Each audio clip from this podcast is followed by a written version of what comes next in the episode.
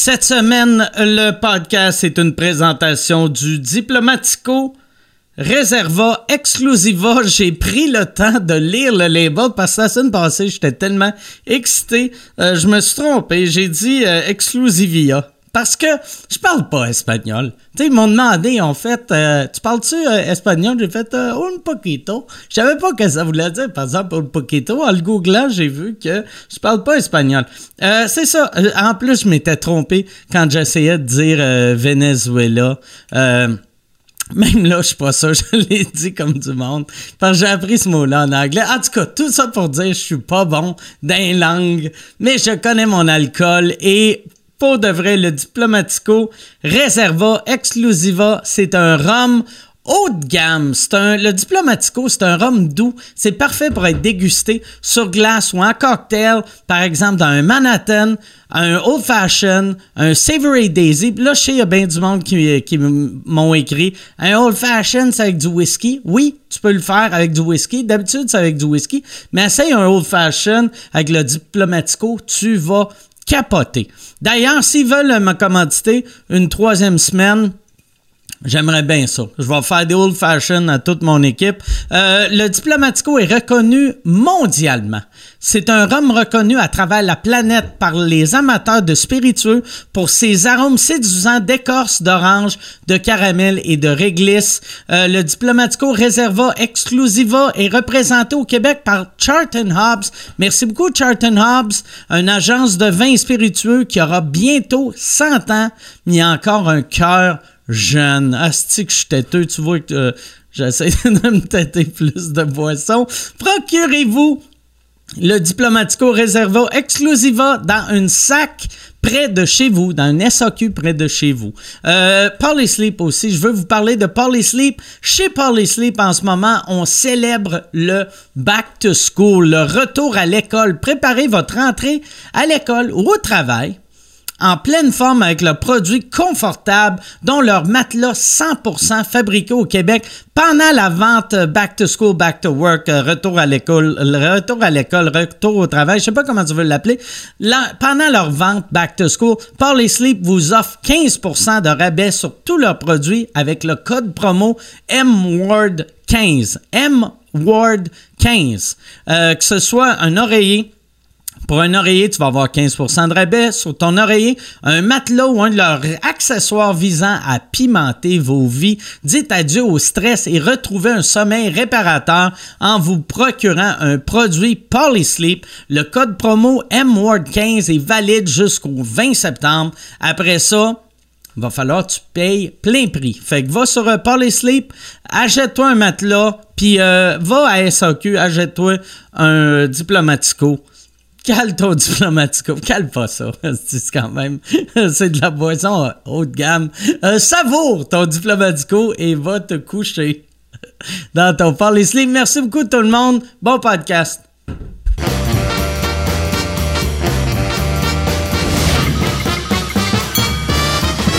En direct du Bordel Comedy Club à Montréal, voici Mike Ward sous écoute.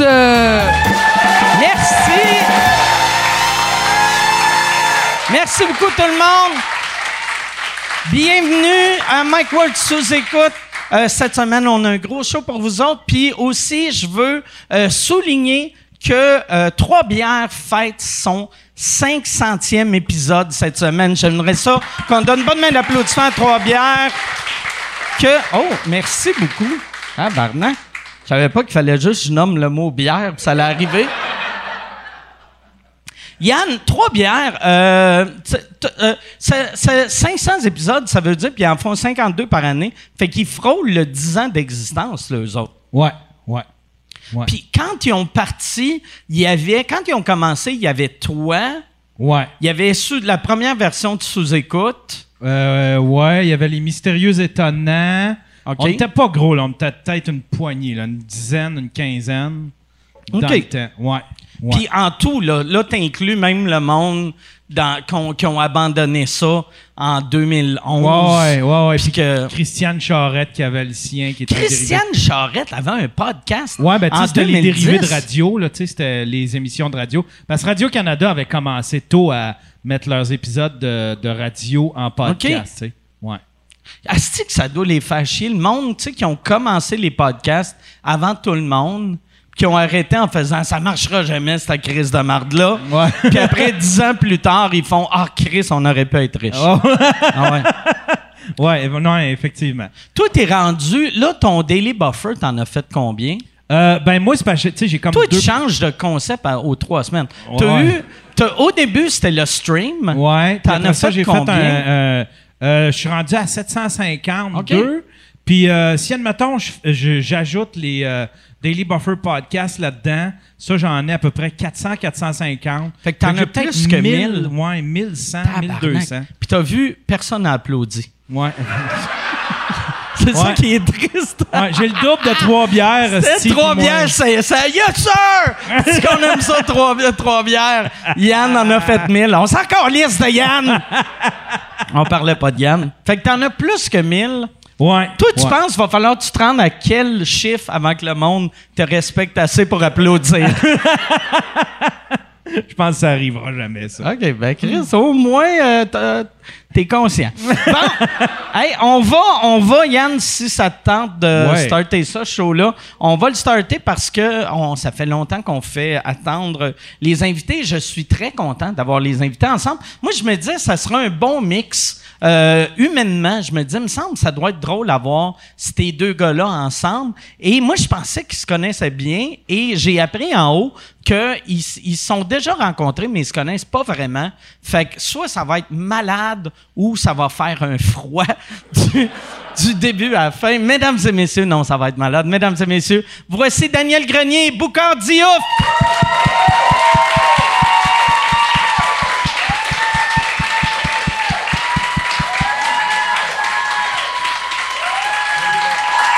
Salut Boucard. Salut Daniel.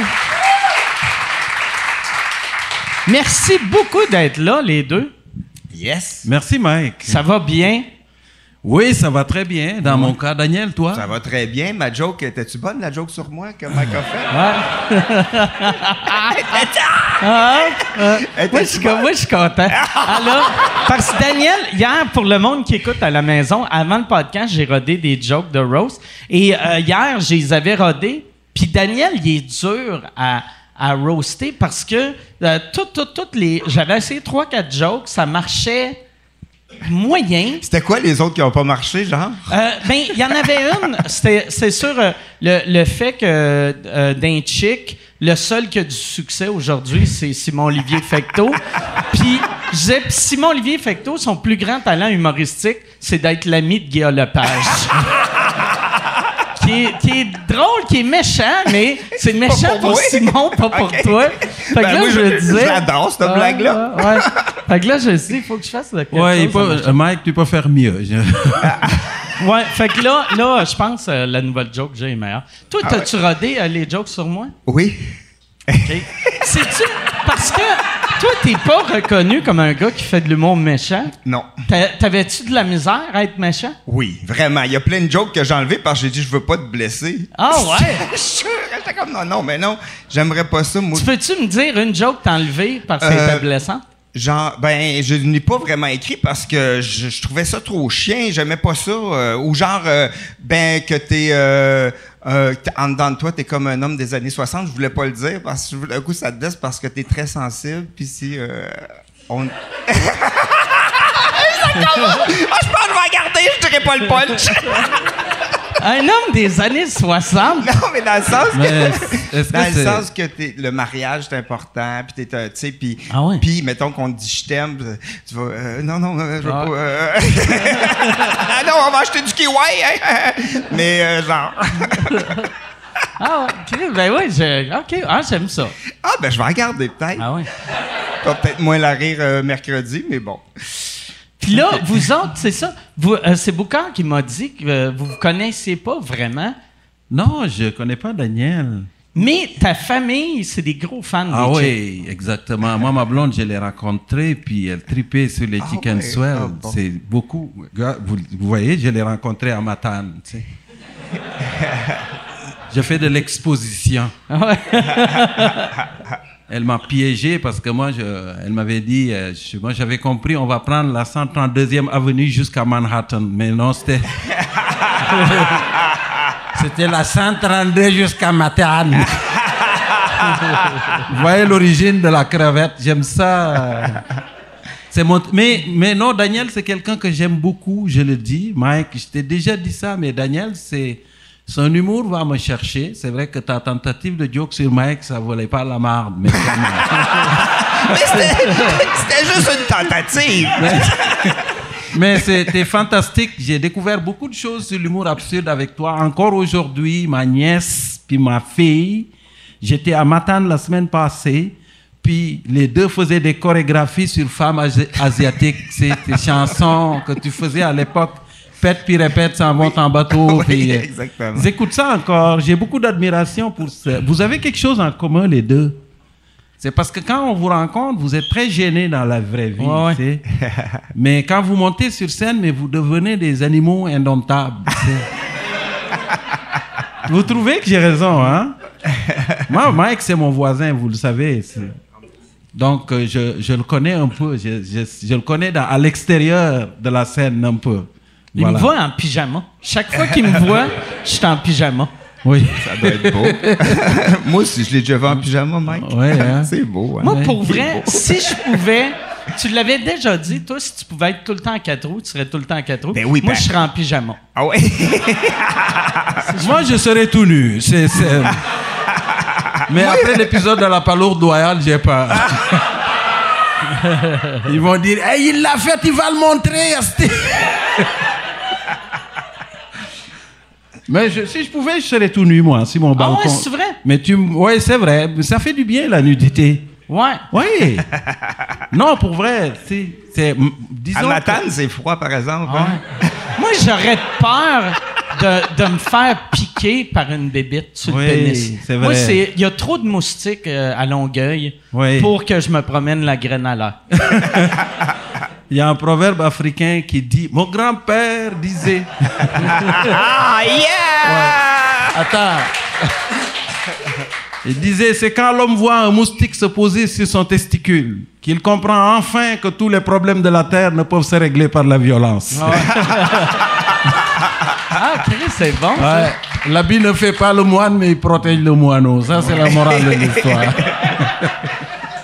Moi, j'avais eu un de mes. Je l'avais déjà rencontré, raconté ici, mais un de mes techs à l'époque, euh, je faisais un show extérieur, puis il s'était fait piquer sur le pénis euh, par une moustique quand il était à, toilette extérieure. Puis? Ça, Puis là, euh, non, c'était euh, Michel Bertrand. Ah oui, Là- faut- tu l'as nommé en plus. Ouais, mais, mais ça, fait, ça fait 15 ans. Mais là, après, il m'avait appelé la semaine d'après, puis il m'avait dit Ma blonde me croit pas que c'est une moustique. Peux-tu y dire? Tu sais, tu vois ton chum qui arrive de tourner. T'as pogné Il y a une bosse. Rien de bon, ça a pas Puis? idée, ouais. Puis, euh, mais finalement, je pense pas que j'y ai dit, mais elle a remarqué que ça c'est parti tout seul après 3-4 jours. Puis c'est rare des maladies vénériennes qui, qui partent tout seul. Ouais, je, te, c'est- je te le dis, c'est un moustique, ça pique. Ah ouais. Mais Daniel, moi, je, ta curiosité, ta, ta créativité me... Parce que je te vois souvent en spectacle et je, des fois, je te regarde aller puis je me dis, c'est extraordinaire. J'aurais aimé avoir un billet pour entrer dans son cerveau, ce gars-là. Parce que c'est vrai que tu es quelqu'un de, de très créatif, de- d'extrêmement... tu, tu vas jamais là où on t'attend. C'est ça que je trouve fantastique chez toi. Jamais, jamais, jamais. Tu arrives sur scène avec un petit décor, une petite poupée, puis après ça, il s'en va. Puis non, mais c'est vrai, ça Ça, m'impressionne en pour humour, vrai, là. en humour, c'est vraiment merci. une grande, grande, grande qualité. Oui. Dans tous les autres domaines, c'est un défaut. Dans, dans quel domaine, par exemple? non, mais mettons, euh, travailler chez Rona, Oui. quelqu'un qui est comme, je fais les affaires à ma manière. on va aimanter le plafond, on va mettre les clous en haut. Oui. Mais c'est pour ça qu'on dit l'art, c'est un espace de liberté. Mais, tu sais, euh, Daniel, Seigneur. chaque fois que je le vois, j'ai dit, c'est le, c'est le seul, je trouve, humoriste québécois que tu pourrais l'envoyer dans n'importe quel pays, n'importe Oui, quelle ça époque. marcherait. Ça marcherait. Tu pourrais Oui. l'envoyer il y a 5000 ans Oui. euh, ou dans 5000 ans, puis Oui. il trouverait une manière de les faire rire. Ouais, ben, c'est vrai. Ah ben, vrai? merci, les boys. Comme... Peux-tu élaborer, s'il te tu plaît? vas filer cheap, hein, là, m'insulter. tu vas te rappeler de tous les beaux compliments que j'ai faits. Que j'ai, j'ai dit, ce gars-là, c'est un vrai artiste. Là, tu vas rire de moi. Moi, je vais faire semblant de sourire, mais je vais pleurer en dedans. Toi, ça, Boucard, sais-tu euh, te faire roaster? Je t'avais roasté un peu à- la télé, mais euh, personne euh, avait averti que c'était un roast. Non. Euh, J'étais vraiment surpris que ce soit toi parce que qui- moi, je, je vois Mike arriver devant les caméras puis il dit Moi, quand je l'ai vu Boucard, moi, quand j'ai vu Boucard arriver, c'est- j'essaie de l'imiter, OK Avec ses deux enfants, j'ai dit Asti, on a un nouveau Michael Jackson dans le violon gay. C'était. Avec ses deux enfants, moi, j'étais avec mes deux enfants, ils me présentaient comme Michael Jackson du violon gay. Mais le pire, c'était, je pense que c'est sucré-salé. Il Oui, m'avait oui. dit, hey, euh, c'était pour tes 50 ans, Boucard fête ses 50 ans, on va y faire un roast. Fait que là, moi, j'écris des jokes de roast. Tu sais, j'aime Boucard, j'ai fait ça va être le fun.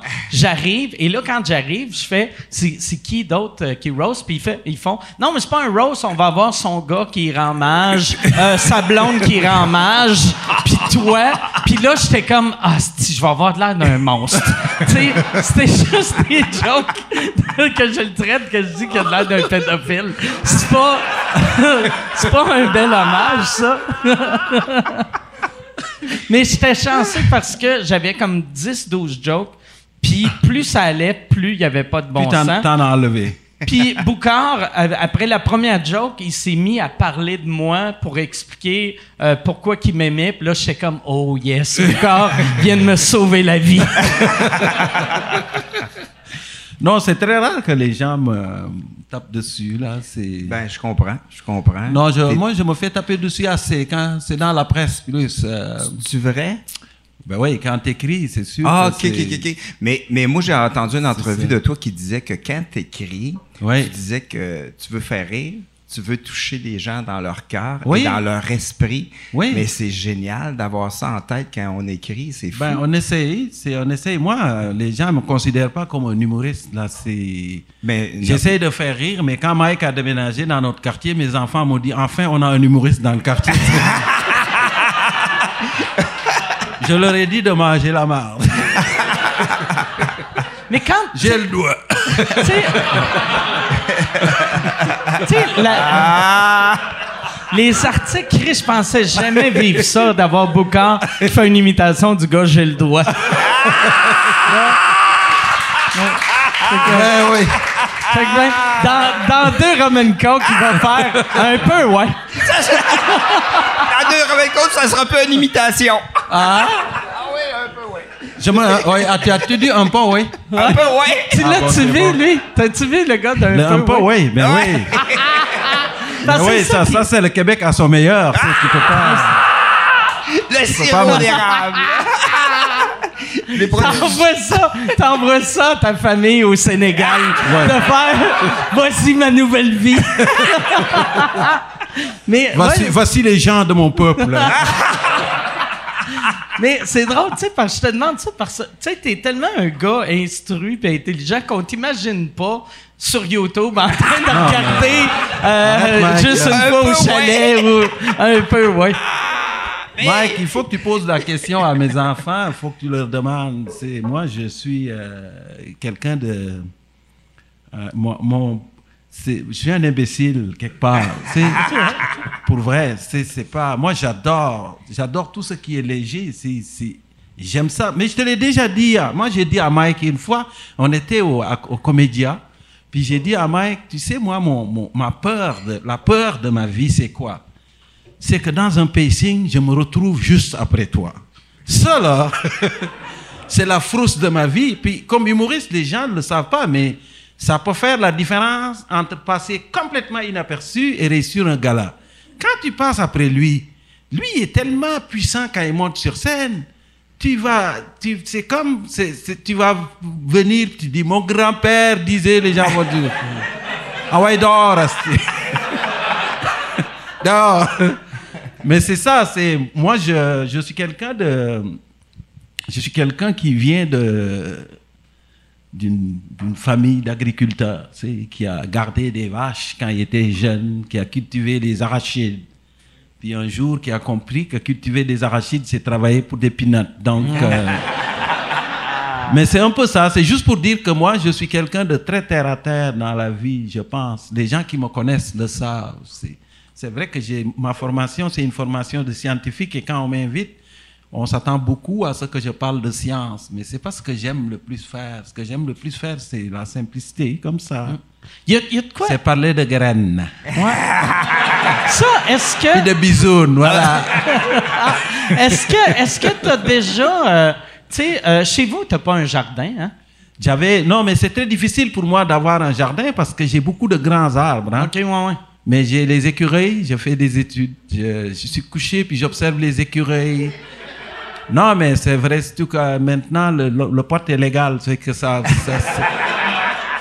mais c'est ça, c'est pas. Mais je suis quelqu'un qui est passionné par la- les plantes. C'est- Ok. c'est- c'est- Par la quoi, tu dis? Les par plantes. oui. Ah oui, ok. J'ai une passion particulière pour les plantes. J'ai étudié là-dedans avant en biologie végétale. Donc, d'avoir des plantes, c'est quelque chose qui me fascine beaucoup, beaucoup. Puis je cuisine beaucoup. OK. Je sais même pas si tu sens mes épices jusque chez toi. Non. Non. Non, mais parce que moi, je cuisine Parce avec... si j'avais dit oui, euh, ça ferait, euh, Non, mais ça parce que moi- raciste. Non, non, ça non. serait. Ah ouais. J'ai remarqué. Non, non, non. non, non, Mike. Ceux qui sont racistes envers mes, mes épices sont dans mon bungalow. OK. C'est mes enfants et ma blonde qui me mettent dehors. OK. Ils ont dit, tu vas cuisiner dehors. Ça fait que moi, je cuisine sur le barbecue. Ouais, toi, t'es tout le temps. Je te vois sur le barbecue 11 mois par oui, année. parce que je peux pas cuisiner en dedans. OK. C'est- tes épices, sens-tu? Oui, ça mais si hey, fort j'ai- que une fois, j'ai cuisiné des épices. Mon voisin, ah, j'étais étudiant, appelé la police. Ben voyons. Je te jure, j'ai cuisiné parce que nous, on a des épices quand même qui, qui sont fermentées des fois. Moi, j'adore ça parce que c'est ma nourriture d'enfance. Et les choses que tu as mangées pendant l'enfance, ça te marque beaucoup. Ouais, aussi. ben ouais. Et donc, j'ai cuisiné, j'ai mis ça là-dedans, c'est rentré dans les tuyaux d'évaporation. J'habitais avec des personnes âgées, ils ont appelé la police. les flics sont venus, frappent à la porte. J'ouvre la porte, je vois les flics, moi je capote. Je dis, voyons, qu'est-ce qu'ils font là? Monsieur, il y a quelque chose de vraiment qui sent très très fort là dans ton appartement. Là, il vient, j'ai dit, non, non, non, non, mais c'est juste une épice, là, j'ouvre. Puis là, je lui montre mon truc, j'ai dit, veux-tu goûter? Il me dit, t'es-tu malade, Steve? Écoute, j'ai j'ai raconté ça dans un livre parce que c'est vraiment, c'est la première fois que je me suis dit, c'est fou. J'ai reçu les flics à cause de. Mais maintenant, j'ai raconté ça à ma blonde au début, elle rigolait. Mais là, quand on a aménagé Là, ensemble. elle a compris. 20 ans plus tard, là. Hey, mais ça, là, le- le- j'aimerais ça entendre l'enregistrement du 911. La personne qui appelle. hey, si tu veux annoncer sur Mike Ward sous écoute, envoie un email à info à commercial agence2b.com. Info à commercial agence2b.com. C'est euh, c'est ça, c'est ça, c'est ça la pub, Yann. C'est à- c'est ça la pub, regarde ça. De retour, de retour au podcast que vous écoutiez. Et juste pour être sûr qu'il y ait une belle transition. Ha, ha! OK. Bonjour, madame, c'est quoi le problème? Ouais. Ça sent les épices. Ouais. Fait, Non, moi, je pense que c'est plus, il a dit, c'est un noir qui habite là. je ne sais pas qui il est en train de cuisiner, mais. c'est- Fait que si je déménage en Afrique, faut pas que je fasse de poutine. Ben. Je vais me faire arrêter par la police. Mettons, faut pas que tu leur dises c'est du fromage en crotte. Parce que mélanger la crotte et la nourriture, là, il y a juste au Québec que tu vois ça. Non, non mais avouez-le quand même, là.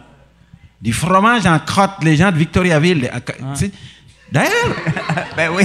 quand, quand, tu arrives ici, puis on te parle du fromage en crotte, Tu dis, OK, c'est quoi le lien avec la crotte?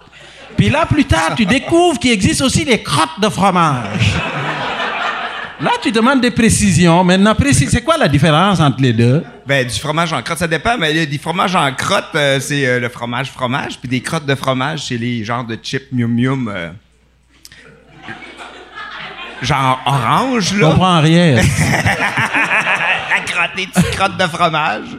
fromage en crotte. Je sais pas. Des crottes de fromage, c'est des chips mium mium, là, tu sais, que tu. Puis sinon, Ouais. du fromage en crotte, c'est des. tu vois que c'est pas si facile, là Maintenant, je vais, si tu rajoutes là-dedans les pètes de sœur, hein?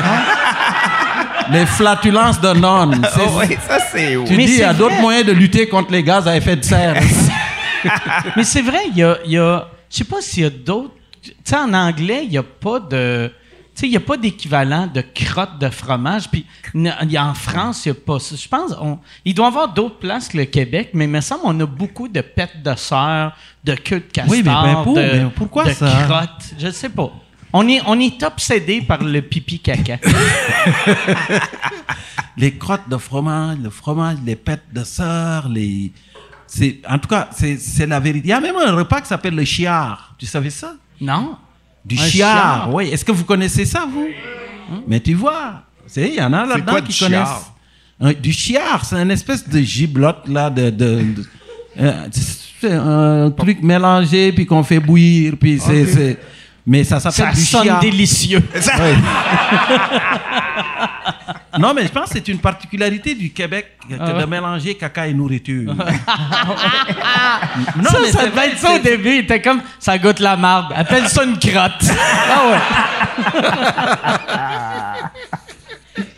Non, mais c'est vrai. Surtout, t'es pas en santé. Si la première fois que t'as vu une crotte de fromage, tu fais, ça ressemble à ma marde, c'est pareil, c'est blanc, c'est dur, dur. ça fait squick, squick dans la Moi, en tout bouche. cas, je dirais, moi, je dirais, c'est pas la mienne, ça, c'est sûr. Mais c'est, c'est un peu, euh, je pense que c'est la légèreté des gens ici. Je trouve que les, les Québécois, c'est des gens qui sont très, euh, comment je pourrais dire ça? C'est, euh, c'est, c'est des gens humbles, c'est beaucoup, sont beaucoup dans l'humilité. Puis je pense que le, le- fait Tu penses pour ça qu'on non, je pense nos, le fait de tomber crottes? dans la légèreté comme ça, parce qu'ailleurs sur la planète, tu sais, le, le- le caca, le, le, pet, c'est tabou dans certaines Mm. cultures, vous le savez, hein, qu'on on n'en parle pas, c'est complètement tabou, mais les Québécois, c'est pas, c'est pas ça. c'est- Puis je trouve ça fantastique, pour vrai. On a même trouvé un organe qui s'appelle le péteux. C'est, ici. Non, mais le péteux, ça n'existe nulle part ailleurs qu'au Québec. tu sais. D'ailleurs, je sais même pas c'est quoi le péteux, moi. Un péteux. Pour vrai, là, anatomiquement parlant, comme biologiste, je ne peux pas dire c'est quoi un péteux, pour vrai. Peut-être Mike, si je connais ça. Asti, j'aimerais ça qu'à l'université, il y ait un cours. sur les péteux. On va vous euh, expliquer c'est quoi un péteux. Mais il faudrait qu'ils amènent, tu sais, les fameux coussins, là. Ah les coussins péteurs. Toi, tu connais ça, les coussins péteurs? Quelque- tu- oui, pour que tu me t'assoies des- dessus, Ouais. puis oui, c'est vrai. C'est n'importe quoi. Moi, je m'imagine quelqu'un qui a une shop de tout ça, puis faut qu'il les teste, tu sais. Ah, il va bien, celui-là. Ça, D'après le son. Ça doit être une des rares jobs que t'es pas gêné de péter. tu sais, en travaillant. Il dit, hey, hey, c'est- c'est- c'est c'est pas le coussin, ça sent. Vous est-ce que vous avez regardé, euh, changement de sujet complètement, là, mais euh, les Olympiques Tu veux plus parler année? de pète, Mike? Je veux plus euh, parler de pète. Euh, T'as-tu regardé les Olympiques? Oui, un peu, oui, depuis quelques jours, oui. OK. Puis, je les ai pas vus cette année. Euh, c'est- comment sans public? Ben, c'est poche. OK. Ben, encore avec les masques, c'est plus poche encore. Je veux dire, c'est pas les ça. athlètes ont pas de masque. Les athlètes pour Ceux défiler. dans l'eau. Ah va. Ils sont en train de se noyer. À l'escrime, aux Aux autres sont masqués, mais le, défi, le défilé, la cérémonie d'ouverture, les athlètes étaient masqués. Puis moi, j'ai trouvé ça épouvantable. Ah, ça, laissez faire ça. Là. C'est avec, mais quand même, l'esprit est là, je trouve. Ok. C'est- Moi, j'étais de ceux qui disaient pourquoi vous repoussez pas ça l'année prochaine, là, puis faites quelque chose de grandiose avec. Ah ouais? Mais, Surtout euh, qu'ils ont non. déjà sauté une année. Oui. Fait que tant qu'à sauter une année puis de le faire tout que. Ça serait comme si, hey Boucard, on te fête pour euh, ta fête. Puis là, euh, pour, mettons, tes 50 ans, tes 50 ans, il y a, il y a la pandémie qu'on fait, on va faire ça à 51 ans, mais au lieu, on va, on va faire ça, dans- au lieu de faire ça au Château Frontenac, on a un sous-sol de Normandin. c'est, mais ça- c'est ça que ça fait, je trouve, tu sais. Attendre. Mais en même temps, ça doit être plate pour les athlètes que, tu sais. Ils sont préparés déjà. sont- eux autres, ils étaient prêts. Ouais. Puis, tu sais, tu restes pas jeune. euh, ça, ça fait chier quelqu'un qui est comme, là, je suis à mon pic Ouais. total. Dans quatre ans, il va être trop tard. tu sais. Voilà. Moi, je pense que lui il a le- la gueule d'un athlète. Oui, mais il a Ah, joué euh, au football Non, collégial. t'as- t'as t'as vraiment le physique, tu as un physique très athlétique. Peut-être la pandémie aussi. Tu- En tout cas, tu l'as plus que Mike. Ben, j'ai fait du karaté pendant 18 ans. Bon. J'ai joué au football aussi. Ceinture jaune. ça allait pas.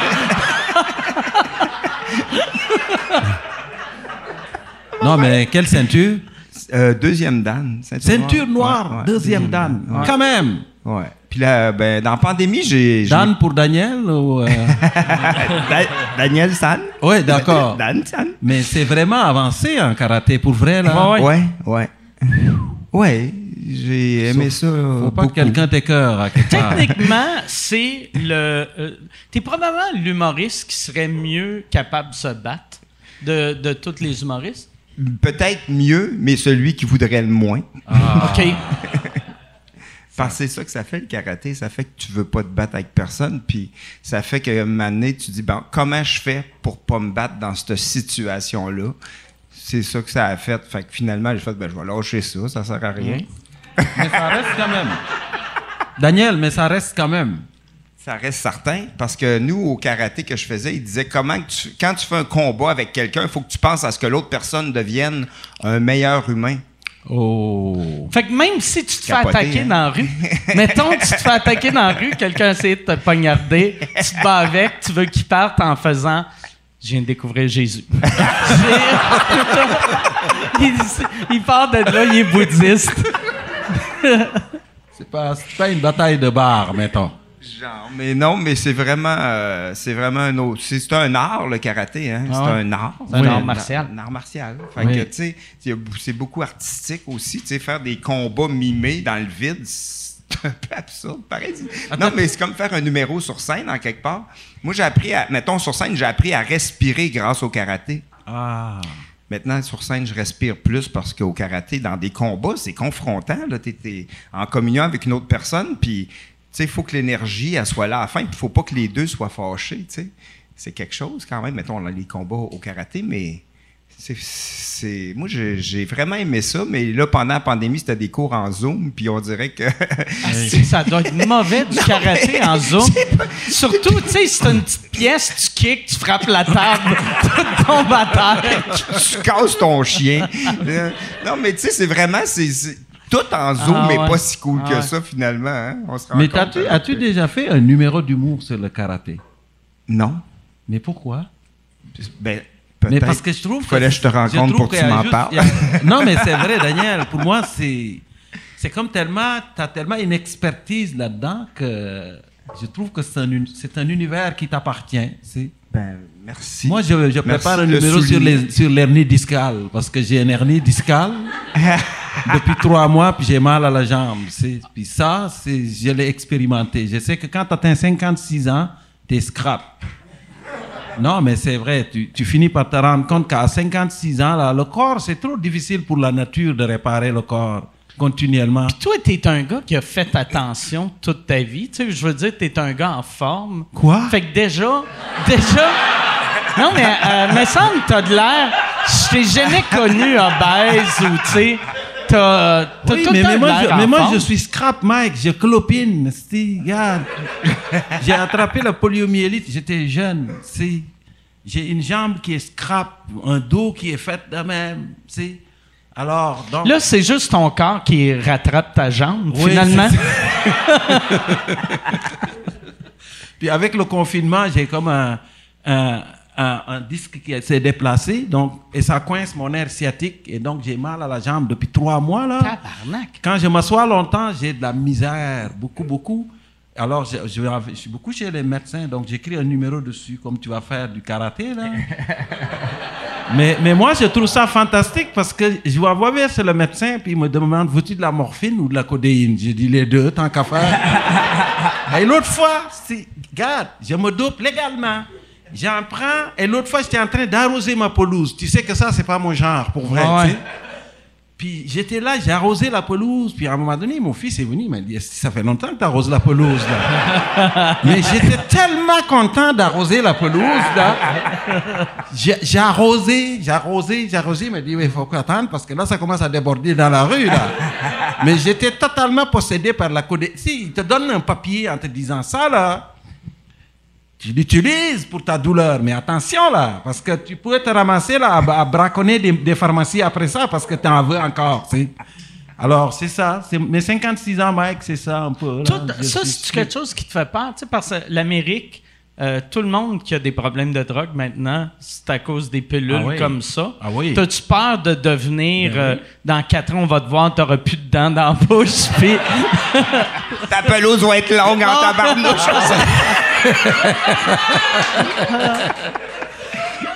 Déjà, mes dents sont assez espacées. Comment ça? Non, mais il y a beaucoup de gens pour qui ça a commencé comme ça, ouais, Mike. ouais, ouais. Parce que, sais, je veux dire, euh, les plus gros dealers, c'est les pharmacies, là. Ah ouais. Excuse-moi, là, mais il y a beaucoup de drogue là-dedans. Ben, je suis content que tu t'es Donc, excusé. quand ils sont. Ah ouais. Ça, c'est- je l'avais pris personnel. je, je me suis excusé pourquoi, d'ailleurs? T'as dit, je m'excuse, mais les, les, les- les plus gros dealers, c'est des pharmacies. Ben oui, bien sûr. tu veux n'importe quoi, ils vont en arrière, ils vont t'en trouver, là, c'est sûr.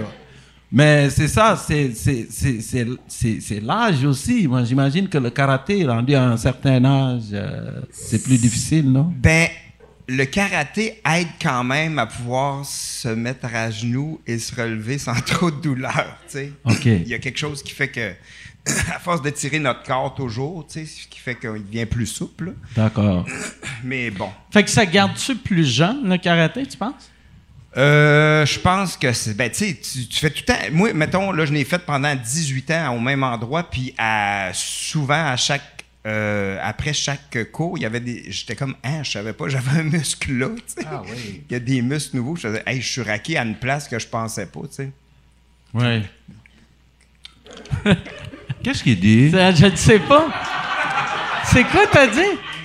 Je dis n'importe quoi. Je- Il a dit qu'il Tu y disais avait... je une raqué joke. dans le trou de cul. Non, mais je faisais.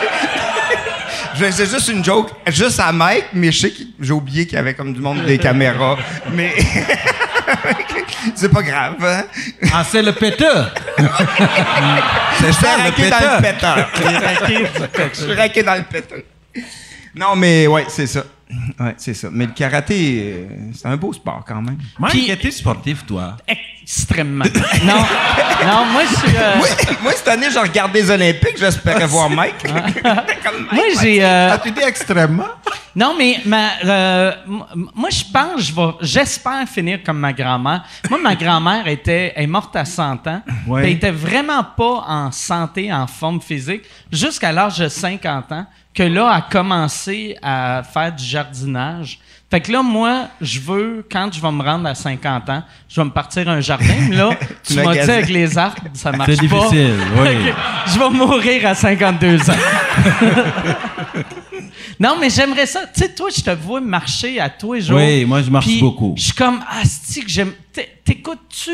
T'écoutes-tu euh, la radio, des podcasts, de la musique ou tu fais juste les dans Des ta fois, c'est des podcasts, des fois, j'écoute de la musique, mais moi, marcher, j'aime ça. Pour moi, marcher, c'est un, c'est un sport qui me correspond. OK. Puis je pense que c'est c'est un sport qui, pour l'humain, c'est bien marcher. Ça fait, pour moi, monter l'Everest, on en parlait tantôt, là, faire la queue pour monter l'Everest, là, moi, ça, c'est... Quand, et quand tu le dis, pourquoi vous faites ça, il dit, c'est pour le dépassement de soi. J'ai dit, non, c'est parce que tu peux pas te dépasser toi-même. si, tu- si tu commences à te dépasser toi-même, c'est parce que tu as pris de l'ecstasy, puis tu t'es dédoublé, là. Ouais. Tu t'es dédoublé ou tu t'es fait cloner, puis il y a deux versions de toi-même. Si tu dépasses toi-même, là, c'est parce que tu- c'est ça. Mais moi, je, je trouve que marcher, courir un peu, c'est faire. Toi, de- mais, ça, mettons, euh, l'Everest, c'est quoi ça prendrait pour que tu montes l'Everest? Euh, beaucoup de morphine. OK. Non, mais parce que moi, je ne trouve pas logique que les gens se mettent à la queue leu comme ça juste pour dire j'ai atteint la montagne puis descendre, tu sais. Puis c'est un... Pour moi, là, ça, là, c'est un sport de gens hautement privilégiés de la société. Parce que quand tu cherches à manger, tu ne viens pas en Ouais. tête de dire je vais aller monter une montagne. Ouais. Qu'est- Qu'est-ce que ça rapporte, Il n'y a, a personne qui fait Ah, Sérieux là, je trouve ça correct. Je sais qu'il y a des gens qui triplent là-dessus, monter une montagne, descendre, mais moi, comme individu, comme biologiste, je regarde ça, puis je dis, à- à- en plus, la quantité de pollution que ces gens-là abandonnent sur la montagne parce qu'ils sont plus capables, il y en a, c'est, ils engagent un Sherpa qui transporte leurs affaires, il appelle un Sherpa, mais il sert à quelque chose, parce que il- c'est lui qui transporte tout. Et donc, juste pour dire, je suis arrivé au-dessus, puis je descends, et on fait la queue là. J'ai vraiment de la Puis, difficulté hey, avec ça. Pour ça, vrai, là, là. Tu viens de me faire réaliser à quel point, dans le fond, c'est pas impressionnant parce que, tu sais, le monsieur, il monte, il est comme, yes, je suis un surhomme, mais il y a l'autre en arrière Mais oui. qui a asti, un meuble Ikea dans le dos qui monte ça tous les jours. Tabarnak. Mais ça, tu le disais en haut que c'était c'était un sport de blanc. Ben, tu sais, moi, y a- oui. y a- y a-tu. euh, aurait fallu le googler. C'est Yann Google s'il y a déjà eu un noir qui a monté euh, le top du mont Everest. Ah, c'est probablement que ça existe, mais ce que je veux dire, c'est que c'est c'est pas, c'est c'est un, je comprends pas. À l'époque où les explorateurs le faisaient, je suis capable de comprendre ça. Qu'on dit on va aller voir, puis c'est juste quelques individus qui l'ont fait, mais maintenant c'est devenu tellement une mode que des fois on braque des caméras sur l'Everest dans une petite ouverture climatique et tu vois la queue les gens là qui s'étendent jusqu'à l'autre bout de la montagne et tout le monde essaye d'atteindre pour dire hey je l'ai faite moi aussi. Je l'ai faite je l'ai faite si. Il plante je sais pas encore moi je des, pas. Je- je drapeaux? honnêtement je comprends pas. Il plante encore des drapeaux? Euh, en haut du mont Everest? je sais Sûrement pas s'ils plantent hein? des drapeaux mais ils croisent les, les, les corps de ceux qui sont morts euh, avant eux autres parce qu'ils peuvent pas les descendre puis ils s'en vont en haut puis ils reviennent Ah puis moi quand Hey. tu me dis j'ai monté l'Everest je te dis oui c'est correct mais puis Comment comment t'annonces ça? Mettons à un enfant, tu sais, l'enfant du monsieur qui est mort de Il est où papa? papa était beaucoup riche, puis il y avait du temps. Au, au Québec, on a une belle expression pour ça, il a pété aux frettes. Ouais, il Pour l'éternité, parce que ça va être Encore là. des là. pètes. Oui, il a pété aux frettes, il est là-bas. Mais je comprends les gens qui, qui, Toi, se dé- mettons- qui, qui font, qui, qui, qui, qui faisaient ça avant, qui grimpaient, puis qui... Et c'était le début, puis on voulait découvrir la physiologie de l'altitude, qu'est-ce que ça fait dans le corps humain. Mais maintenant, c'est devenu comme trop consumériste. C'est le consumérisme de la chose. C'est pas, moi, je critique pas le fait que les gens montent sur l'Everest, mais d'en faire une activité commerciale qui mobilise les gens, viennent de partout sur la planète, jettent des canettes, abandonnent des sacs et font la queue leu pour grimper une montagne. C'est- je sais pas. Allez lutter contre les fous en Colombie-Britannique, ça c'est utile. Ça pour moi là, c'est très utile. Puis tu sais, mettons une marche, tu sais, comme Compostelle, c'est quelque chose que tu ferais? Pour? Ou, Tu sais, euh, Compostelle, là, le Oui. monde qui marche. Ça, moi, je Ah vois oui. ça comme un peu le mont Everest, Moi, par exemple. C'est pourquoi? C'est le mont Everest sans, sans la pente. tu sais, c'est. À chaque fois, le monde me dit Ah non, j'ai marché Compostelle, c'était incroyable, c'était spirituel. Ouais. Je suis comme Ouais, je, je- moi, je le comprends pas. Mais les Compostelles, ils sont pas en compétition. C'est ça la différence. C'est que Compostelle, tu y vas, puis tu vas à ton rythme. Puis tu rencontres des gens, tu prends le temps, t'échanges. Et peut-être, tu il y en a qui le font parce que c'est, par la spiritualité, il est pour quelque chose. Il y en a, c'est des croyants. D'autres qui le font juste parce qu'ils font des rencontres. Mais il reste qu'on n'est pas en compétition à la queue leu, là, la- le Danemark en arrière, puis on attend, puis on grimpe, puis on descend. C'est pour moi, en tout cas, si j'avais le choix, moi je ne peux pas grimper une montagne, mais Compostelle, c'est quelque chose que Moi, je suis trouve tellement pas en forme, je serais un de ceux qui meurent à Compostelle. J'irais à Compostelle. T'engageras un Sherpa, hein? J'avais- J'aurais mon Sherpa. Là, je dirais si je Ah. meurs, tu me ramènes. Mike, là aussi le mot compost est là. Il y a pas, tu vas te faire en recycler après à la fin de ton voyage. Compost, ouais. il y en a pas beaucoup. Il y, a une- il y a tellement qu'ils en, ils en font une nouvelle à chaque fois qu'il y en a un, et que il y a un noir qui gravit l'Everest. La première fois, c'était en 2003. OK. Ouais. Puis euh, sinon, il y a. Je parie qu'il s'appelait Mamadou. C'est-tu un Africain ou un Américain? Euh, Ou ils le disent pas? Le volant est devenu le premier Himalaya. Euh, Hey, quelle perte de temps pareil. Ils disent pas. Hey, mais moi, aujourd'hui, j'ai escaladé une montagne, pour vrai. Ah ouais? Ben, une montagne. Le Mont Gleason. Le monde. Le Mont Gleason à Warwick. Mais je suis monté avec mes chiens, puis je suis revenu. Oui. Ça, par exemple, hey, Je suis pas mort en moi, haut. là, quand j'étais jeune, j'aimais ça grimper euh, des, des falaises. Ouais. Mais j'ai jamais pensé monter euh, l'Everest. Mais tu sais, comme mettons, euh, c'est comment à pic le Mont Gleason? Ah, ben, c'est pas long, là. Ça prend 45 minutes, mais ça c'est te juste. prend-tu des, des. Il faut que tu t'attaches, puis. Ou Non, c'est. c'est une marche dans une montagne un peu. pas trop à pic. Tu sais, C'est juste une marche, j'ai pris dans le fond. OK. Dans une. La pente est faible quand tu montes là. pas si ferme. Ouais. Une petite montagne. Bon, ben, ça, c'est bien, ça. moi, je. Fait que t'étais. T'es parti de, de Warwick pour venir. euh, Oui. OK? Puis là, tu retournes-tu. Tu vas dormir à Montréal ou tu retournes. Oui, je euh, dors à Montréal parce que ben, je fais la mise en scène du gala de Pierre-Yves Roy de Marais, dans le fond, Ah oui? pour le Comédia, puis c'est quand même beaucoup de...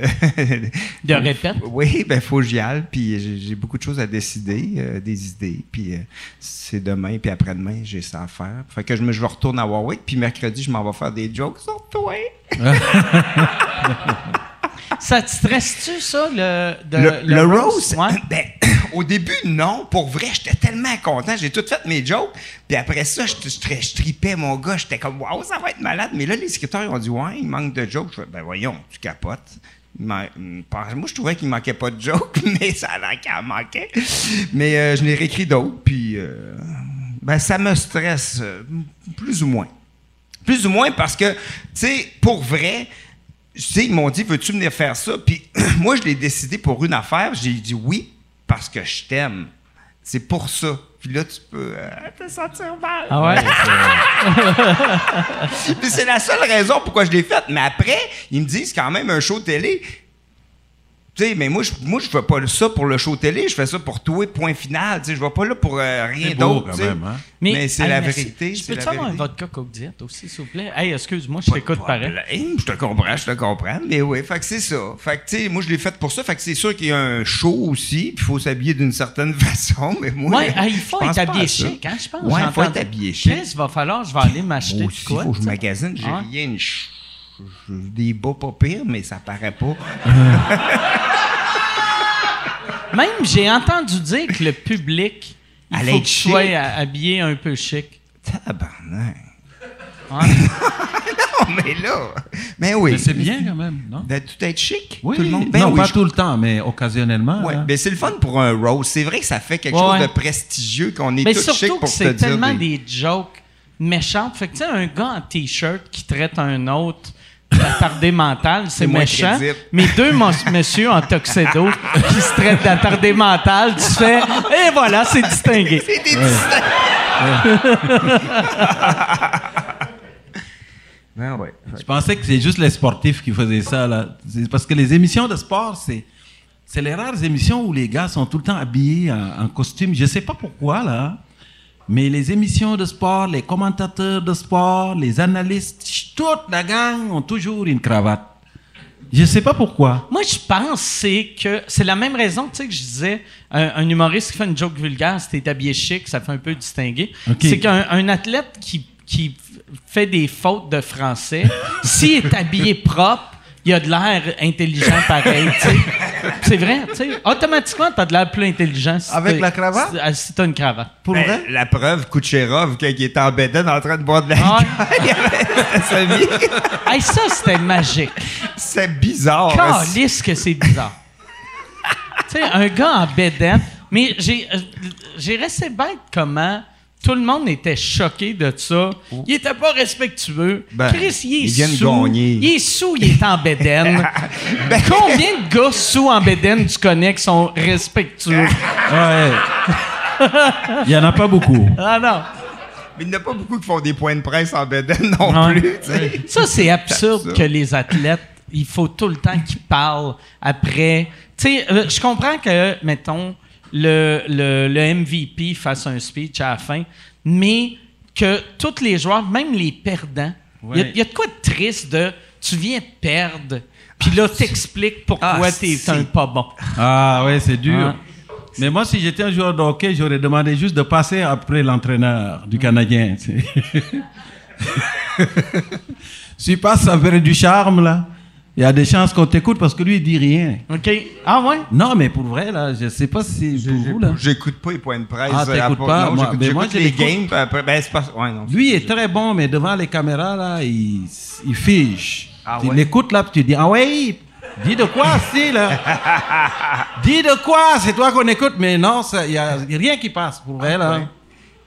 Ça fait que c'est comme, moi, je ne veux pas passer après Mike dans un gala, mais... tu veux passer après lui? oui, dans un discours, lui, je passerai après lui. Ça, ils devraient. Moi, j'a- j'avais tout le temps pensé. Tu sais, mettons, ces gars-là, ils devraient leur donner un cours de comment parler devant. C'est vrai. Tu sais, mettons, tu pognes un prof de l'école de l'humour qui fait juste, ah, regarde, c'est de même que tu parles. il- Ils devraient faire ça aussi avec tous les leaders religieux. Ouais. Tu sais, sais, il n'y a rien de pire que d'aller voir. L'église, c'est. Euh, tu sais, ouais, mais si, si était un peu funné, Ben oui. tu sais. Faudrait qu'il fasse ça, même. Ah Tu ouais? sais, comme des. encore, encore des jokes de pète. Ben, il ça, au moins, c'est drôle. ça, au moins, c'est drôle. il serait malade, il est de même, il dit Hey, t'as quelque chose. Ça, Oh yeah, alright. Ah, T'as quelque chose ici? Oh, un hostie! Il te met un hostie dans la gueule. Hein? oh, et derrière ton oreille.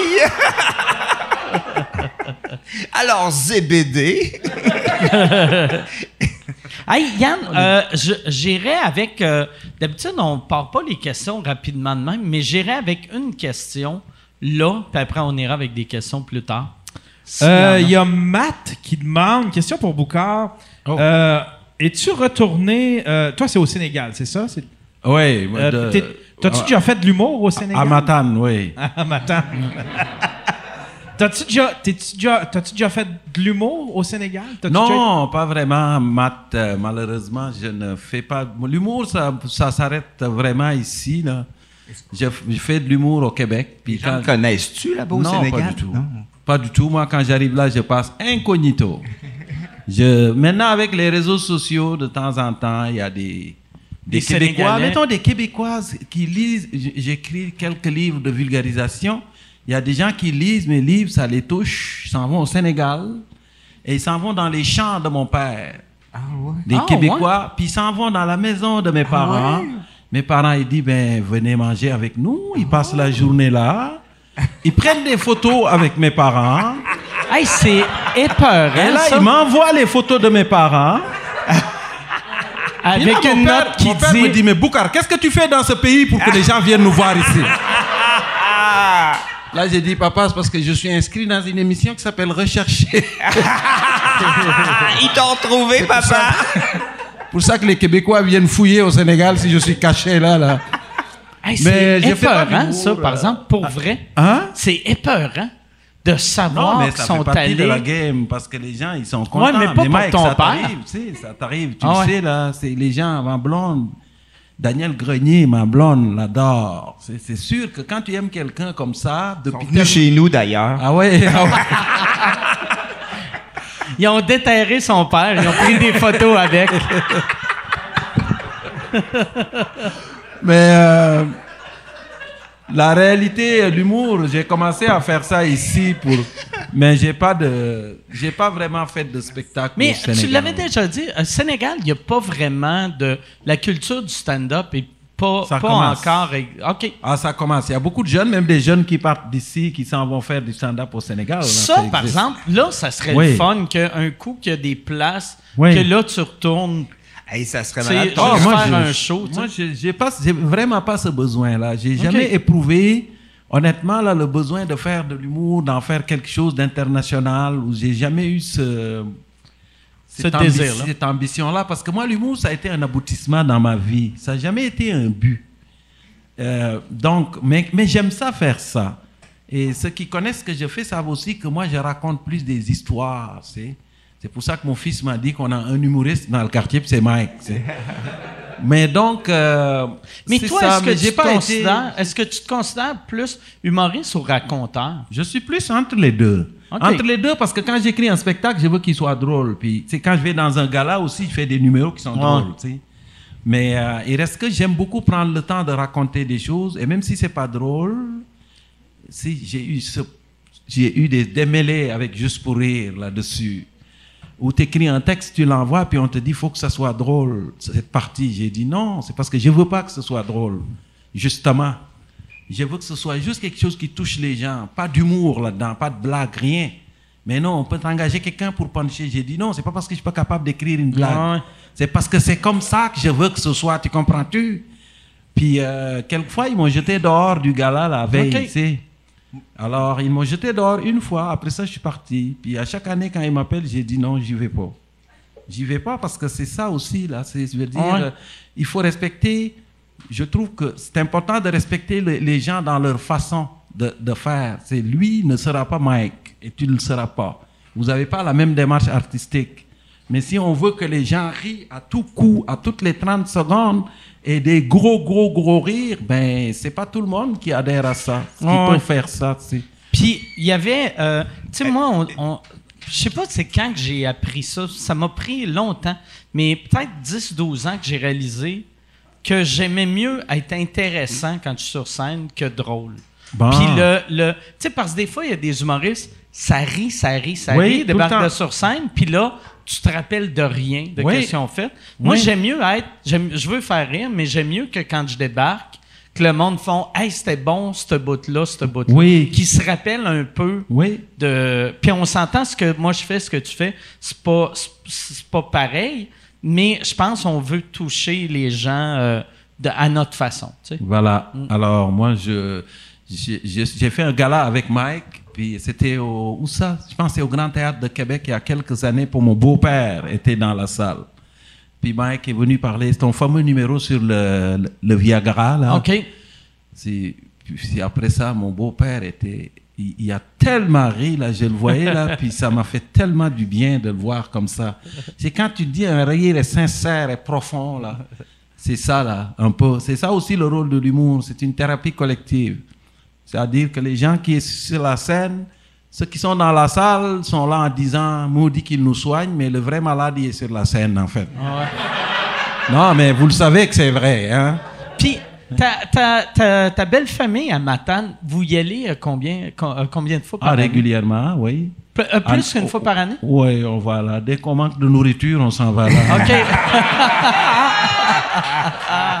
Moi, j'appelle ça chambre individuelle avec vue sur la belle-mère. c'est très pratique, ça. Quand t'as des enfants, mon gars, là, c'est important, ça. Sois gentil avec la belle-mère. ta, ta blonde, as-tu des frères, des sœurs? Ma blonde a une sœur qui est à Mont-Louis. OK. Ouais, tu es allé à Mont-Louis jouer là-bas, là, à la Pointe Sec. Oui. Tu connais la salle de la Pointe Sec, une Ouais, ouais, petite ouais. salle à Mont-Louis ici. Oui, on connais, été tu Ouais, hein? Oui, c'est vraiment beau. ouais. Oui. Vraiment. C'est beau le territoire. Vraiment. C'est Ouais. sillonner le territoire. Moi, c'est ça que j'aime dans l'humour, c'est de découvrir des endroits. Ouais. Moi, ça, c'est une des choses que. On dirait ça, c'est au- aussi quelque chose que j'ai été plus vieux quand j'ai réalisé à quel point j'étais chanceux. De.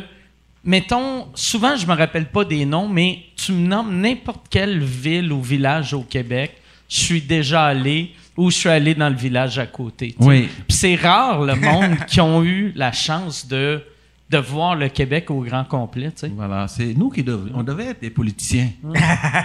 non, mais c'est vrai, parce que quand tu parles du Québec, tu sais de quoi tu parles. Ouais. C'est Pour ça, Sylvain Larocque qui, Hein? Ouais. Sylvain Larocque qui devient politicien. aussi. Sylvain Oui, qui oui, va être dans vrai. Ah, Ça. Ben oui. Hey, j'ai, il m'a texté hier, j'ai pas répondu. Puis j'ai appris pourquoi. C'est que, tu sais, moi, j'anime un, un podcast en anglais avec un gars qui s'appelle Pantelis. Pantelis, il a parlé à Sylvain, puis il a dit Hey, euh, tu, devrais, tu devrais demander à Mike de mettre une pancarte euh, sur son terrain. Je suis sûr, il voudrait. puis là, c'est Hey, comme. c'est peut-être- Calisse. Avec la face à Sylvain? Ouais. Mais. c'est malade. Mais, mais je pense que je vais le faire. Tu sais, Ah, ouais. demande. Juste euh, pour le gag. Pas. C'est sûr, moi, il m'a envoyé un courriel, moi aussi, Ah, cette mais c'est pour ça. C'est pour ça. Euh, C'est pour ça. C'est drôle. Hey, Je sais pas s'il va en mettre une devant chez eux. Ah ouais? Mais il habite, il, habite, euh, il habite plus en haut maintenant. Oui, mais il est encore sur la même rue. Mais moi, ce que j'ai le goût de faire, s'il met une pancarte Sylvain Larocque sur mon terrain, dans la nuit, je vais mettre une pancarte pour son compétiteur devant chez eux. Mais je t'ai conté qu'il a failli me tuer, Sylvain Larocque. Hein? non, Ah mais je ne blague Ah ouais. pas. Il était, parce que Sylvain Larocque, il voit comme je marche. Vous voyez? Pour vrai. Et à un moment donné, moi, quand je sors la nuit, ma blonde me dit tout le temps porte des habits colorés. On va te voir. Et Sylvain Larocque, non, mais je, ne blague pas, c'est une histoire vraie, pour vrai. Je sors de chez moi, je m'en vais, en revenant, il y a quelqu'un qui recule sur moi. Écoute, je, me suis lancé sur le gazon, quasiment, il m'a rentré dedans, puis là, je dis, voyons! Et là, j'entends Sylvain Larocque dire, oh, excusez-moi, excusez-moi. Puis je dis, mais Sylvain, qu'est-ce que tu fais? Il dit, Chris, je te vois pas dans le noir. Puis j'ai dit, c'est raciste. Ça, ça, ça. C'est raciste, tu m'as assassiné à cause de ma couleur, c'est ça. Et moi, je savais pas, mais il a fait un numéro avec ça dans son spectacle d'humour. Mais à l'époque, il habitait sur, à côté de, Ouais, ouais, ouais, à côté ouais, de ouais, ouais. chez nous, là. euh, euh, mais je coin, pense qu'il habite plus là? Mais pourquoi il veut devenir politicien? Euh, ben moi j'ai lu j'ai lu un article j'ai pas eu de nouvelles de lui depuis un bout mais euh, dans un article la manière qu'il disait je trouve je trouvais ça beau il disait euh, j'ai pas d'enfants euh, puis j'ai beaucoup de temps de libre puis j'ai le goût de redonner à ma communauté puis j'ai fait ah c'est cool ça tu sais ça a l'air d'une bonne raison moi personnellement je, être lui je me lancerais pas en politique déjà déjà comme humoriste on se fait insulter ces réseaux sociaux rajoute la politique Oui. il va se faire détruire partout, tu sais, mais, mais c'est toi, c'est surtout la politique municipale à Longueuil. Mm. Parce qu'il y a le facteur chevreuil à Longueuil. Non, mais parce que les chevreuils de Longueuil, on a failli avoir une guerre civile avec- à cause de ça. Et non, mais pour de vrai là, tu comprends, c'est là que tu comprends que les extrêmes dans nos sociétés c'est écœurant là, parce que la mairesse a dit on va diminuer les chevreuils. Et il y a un gars qui lui dit si tu tues les chevreuils, je te tire une balle. Écoute, tu dis, OK, le gars, il protège les chevreuils, mais il était prêt à tirer la mairesse. Mais pas vrai. Hein? Tu sais, elle, elle, elle serait même pas obligée de dire on va les diminuer. Oui. Juste les chars vont faire leur job. tu sais, un, un chevreuil, quand il y en a trop, ça cause des accidents d'auto. Ouais, les accidents d'auto causent euh, qu'il y a moins de chevreuils. Mais ils sont très, ils sont très prudents, les chevreuils du mais parc. ils sont. le- Mais en plus, c'est- tu sais, moi, euh, euh, ma, ma belle-mère reste dans ce coin-là. Fait que quand je vais chez eux, je passe tout le temps proche des chevreuils. Puis des chevreuils en campagne ou, ou n'importe où euh, loin de Montréal, on dirait que ça m'impressionne pas, mais à Longueuil, je suis tout le temps comme. Waouh, je suis émerveillé de Oui, voir sûr. un animal là, sauvage. Ça serait comme si je voyais un tigre sa rue Saint-Denis, tu sais. Je Non, man, les tigres, c'est à Victoriaville. puis tu le sais. Ah oui, il y en a un! Mais en tout cas, l'équipe, c'est c'est pas les tigres de Victoriaville, l'équipe? Ah, les tigres! Oui, oui, les, Mais les y tigres. a-tu y a-tu un tigre? Il y a un gars qui a déjà eu un tigre à Victo Oh, longtemps. un genre de Tiger King. euh, Avec un tigre Ah qui donnait des poulets. Ah, ça. ça, vois-tu, ça, c'est une affaire. Tu sais, tu parlais de, de, pri- de privilégiés qui montent sur euh, le, qui, qui montent des montagnes. vrais. Mais quelqu'un qui s'achète un tigre ou un lion Oui. au Canada, tabarnak, Ouais. que t'as trop d'argent, là. Oui. Tu sais, un moment donné, calme-toi, là. Mais achète un chat. Ah ouais. Hey, Un chat, c'est- c'est un lion, puis ça rentre dans la maison. C'est- Tu peux le garder dans ton salon. Mais les gens qui ont des chats, ils savent que le chat, c'est un lion. C'est- Ouais, Ah non, tu rigoles pas, là. Ça se domestique pas, un chat. C'est... c'est- Un chat, c'est, tu le domestiques pas. Un chien, t'arrives et il te dit Hey, viens, on va jouer dans ta balle et tout. Mais le chat, il te regarde. Et de temps en temps, même s'il habite au dixième étage, de temps en temps, il va te ramener un, un- un oiseau. Il dépose. Et là, tu dis Oh mon Dieu, il m'a amené un trophée. Mais non, c'est pas ça. Parole de biologiste. Le chat, il t'amène ça pour te dire Regarde, j'ai pas besoin de toi pour manger. Je t'avertis. Ça fait que si tu t'acharnes sur moi, je vais décrisser de chez toi. ça fait- Et là, il te dit maintenant, prends cet oiseau et va faire ce que tu veux avec moi. Je préfère des croquettes. Et là, t'entends le propriétaire dire Dieu, il m'a amené un trophée, il me considère comme un membre de sa famille. Ben non. Ben non, il t'amène ça pour te dire je t'emmerde tous les jours. C'est exactement ça, le chat. Imagine. Imagine, tu sais, dans notre quartier, si t'avais un tigre, ton tigre t'amènerait Dave Morgan.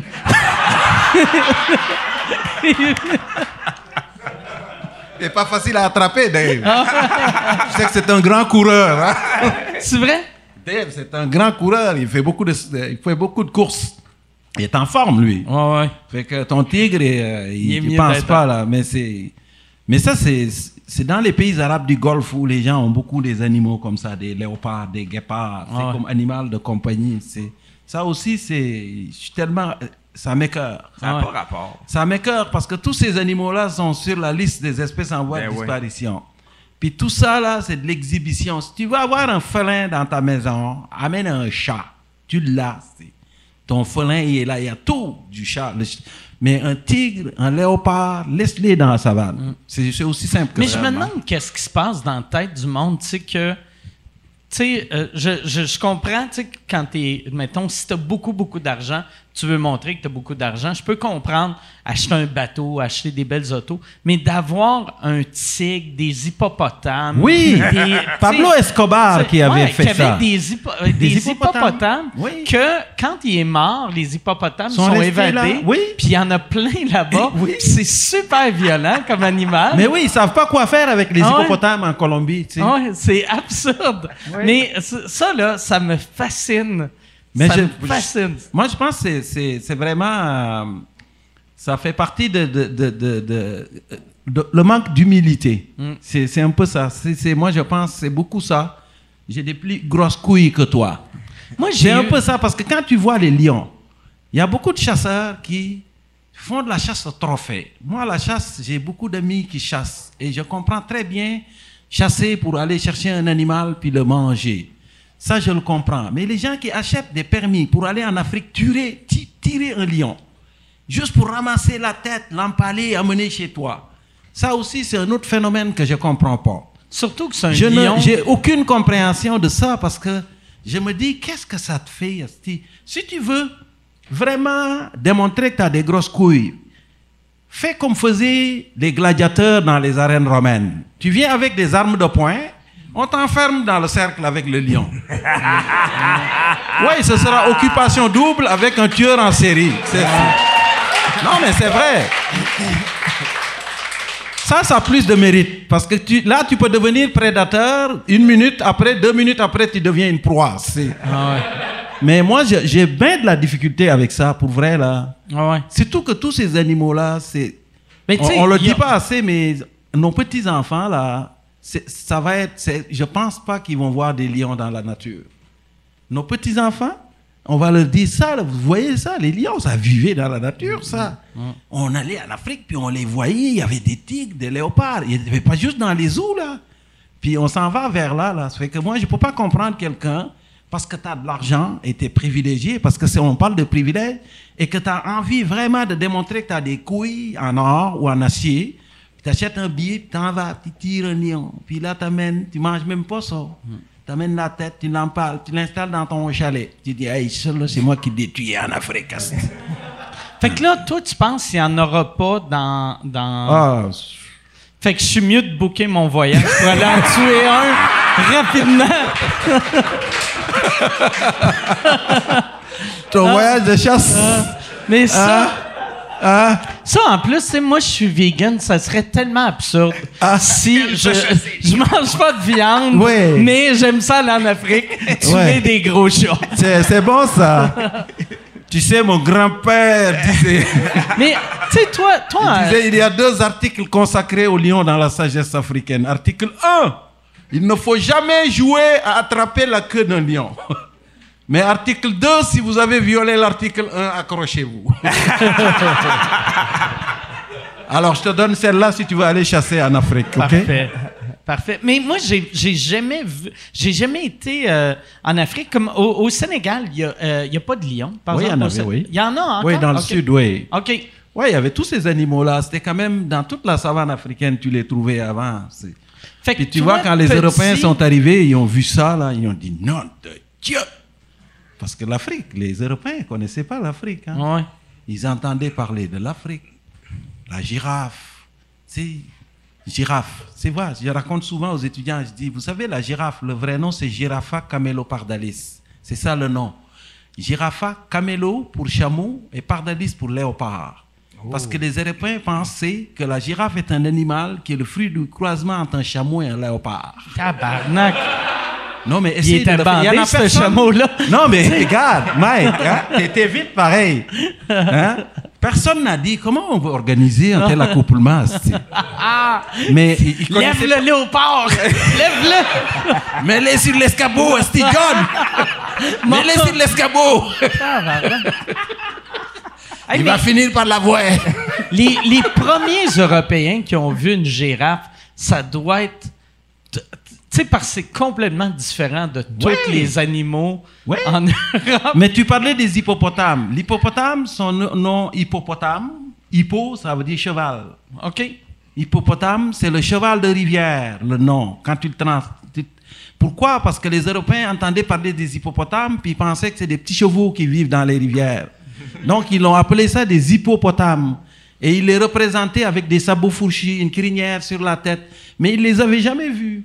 Mais imagine pendant les entreprises coloniales, quand ils sont venus puis ont vu la diversité des plaines, le Serengeti, imagine, pendant les entreprises coloniales, la diversité d'animaux qui couraient là. Et des gens qui aimaient la chasse et qui avaient tué tous ceux qui vivaient en Europe déjà. Parce qu'ils appartaient avec des chiens, les lords anglais, tire-moi ça, ils tiraient tout ce qui bouge et ils sont arrivés là et ils en ont massacré des animaux. C'était cœur. hein. Ça là, c'est épouvantable. Ils tiraient sur tout ce qui bouge, chasse à l'éléphant, chasse à la girafe, l'hippopotame. Ils tiraient comme des malades. Ils ont fait la même chose en Amérique ici, avec les bisons. Les bisons, ils ont failli disparaître. Je ne pense pas que je vais aller venir ici pour parler d'environnement et d'écologie, là, mais c'est... Mais les bisons, les bisons, il y en a plus. Il y en a, tu sais, il y en a encore, mais il y en a plus Mais ils ont failli disparaître. Ouais. C'est qu'il y a eu des programmes de réintroduction puis de protection qui ont fait que c'est revenu. Mais quand les Européens sont arrivés ici, les troupeaux de bisons qui s'étendaient sur 100 km de long, on les trouvait. 100 km des tri- juste des bisons. Et sous ça, quand ils sont arrivés, les Buffalo Bill, puis tout c'était tiré comme des malades. sais. Il y a quelque chose là-dedans de- d'un peu euh, surréel. C'est c'est surréel. Ben, on, on dit tout ça, juste on parlait de chasse, je pense. C'est ça qui nous a amené là-dedans. Là, ben, c'est... Moi, je, je suis pour la chasse, mais la chasse au trophée, j'ai bien de la difficulté avec ça. Juste pour le trophée, là, prendre l'animal, le tuer, sacrifier sa vie, juste pour la tête et la peau, non. Surtout, tu sais, comme les, c'est un manque d'humanité la, pour moi. la chasse, euh, la chasse euh, tu sais, du trophy hunting en Afrique, c'est des animaux qui ont été élevés quasiment comme des. des tu sais, des ont- animaux d'élevage. Ouais, fait qu'ils n'ont jamais eu de liberté. Si Ah, au moins tu tuais un vrai lion, tu sais, ben c'est des vrais lions, là, mais si tu tuais un lion qui avait eu une vie, Oui. là tu fais OK. Mais là, c'est un lion qui était juste là Oui, pour pour. toi. pour ouais, c'est il y a- Ouais, y tu a viens là, on te dit, il est là. pour toi, là. Tiens, tiens, ta Ah lunette ouais. à visée nocturne, là, avec le truc, puis après ça, tu le tires, là, puis là, tu vas avoir une montée d'adrénaline, puis tu vas éjaculer, puis là, après ça, Ah tu... Ah, Non, mais c'est vrai. Parce que je soupçonne que c'est ça, là. Ah ouais. Ils doivent éjaculer quelque part, parce que sinon, je sais pas pourquoi ils font ça. Mais pas vrai, Hein? ces gars-là devraient euh, commencer des, des combats. C'est, ça- Oui! Il y aurait plus de thrill à, à, à se battre Ouais. que de, de tuer un animal qui est pas au courant que tu fais ça parce que ta, ta libido a baissé, tu sais. Moi, je pense qu'il y a un lien avec la libido. Qu'est-ce que t'en penses, ça, Ben, Daniel? non, moi, je, je fais juste penser, si, mettons, euh, Pablo, Pablo Escobar, quand il est mort, puis ses, ses, hippopotames sont sauvés, puis là, il y en a plein à cette heure. Peut-être que s'il y en a un qui a un jaguar, puis qui meurt, puis qui se sauve, peut-être que la Ça- population... on, pour- on pourra repeupler les jaguars de... Il faudrait tout que ces gens-là meurent pour que ces animaux se sauvent, pour que repeupler les. euh, Puis je pensais tantôt, je me dis, crime, tu sais, mettons que tu dis au- en Colombie, il y a des hippopotames beaucoup. Oui. Puis tu sais, c'est un peu comme ici, il y a beaucoup de chevreuils. Ouais. Mais imagine en char frapper un hippopotame. Moi, je pense que si tu, es- tu as une smart, là, tu as plus de chances de rentrer dans la gueule de l'hippopotame. tu vas stationner entre les deux mâchoires. Ça. Ouais. Ça. Tu dois faire un saut. tu sais, déjà, déjà qu'un un orignal. Tu sais, t'as-tu déjà passé proche, frappé un orignal sur l'autoroute? Ou t'as-tu déjà frappé un orignal sur l'autoroute? Avec la morphine, je prends ces temps-ci, je- j'envoie des oignons dans la rue, ouais. J'en ai vu quelques-uns. Mais c'est tellement gros, gros. Ouais. que t'es comme hey si je l'avais frappé j'étais mort. Mais c'est sûr, Ouais. c'est sûr. Fait qu'imagine un hippopotame. Oui. Tu sais que c'est comme un orignal mais avec qui mange ses émotions. Mais, euh, Mais je pense que vous manquez d'ambition. Pourquoi un hippopotame? Pourquoi pas un éléphant? Ouais, un éléphant. Imagine Ah ouais. un éléphant. Ah ouais. Ça, par exemple, j'ai l'impression que tu rentres d'un éléphant, il fait juste comme nous autres quand on accroche notre pied sur le coin du lit. Tu sais que ça ferait juste Aïe aïe, tabarnak! Ouais. Calice, puis là, il tasse. Mais l'hippopotame tue beaucoup de gens Ben en oui. Afrique parce que les gens le voient comme un toutou, un gros toutou. Ouais, ils sont agressifs, hein? Je c'est pense. très agressif comme. C'est très, territorial. Ça court vite aussi. Hein? Ça court vite. Mais moi, j'ai Ça pas l'air de surtout ça, quand par tu te entre lui et la rivière. Moi, j'habitais au Malawi, dans l'Afrique de l'Est, pendant quelques temps. Et je voyais les touristes, les jeunes blancs arriver là, là, puis à un moment donné, ils se déshabillent, sautent, là, puis là, le gardien, et wow, wow, wow, faut sortir de là, là, parce que tu n'es pas au lac Champlain, là. C'est... Mais les hippopotames, c'est juste que c'est un animal qui s'éloigne de la rivière pour aller manger des fois. Puis il faut pas que tu te mettes entre lui et la rivière, parce qu'il n'y a pas une bonne vision. Il n'y a pas une bonne vision, mais un bon flair. C'est Sylvain quand tu Larocque. sais- deux, c'est-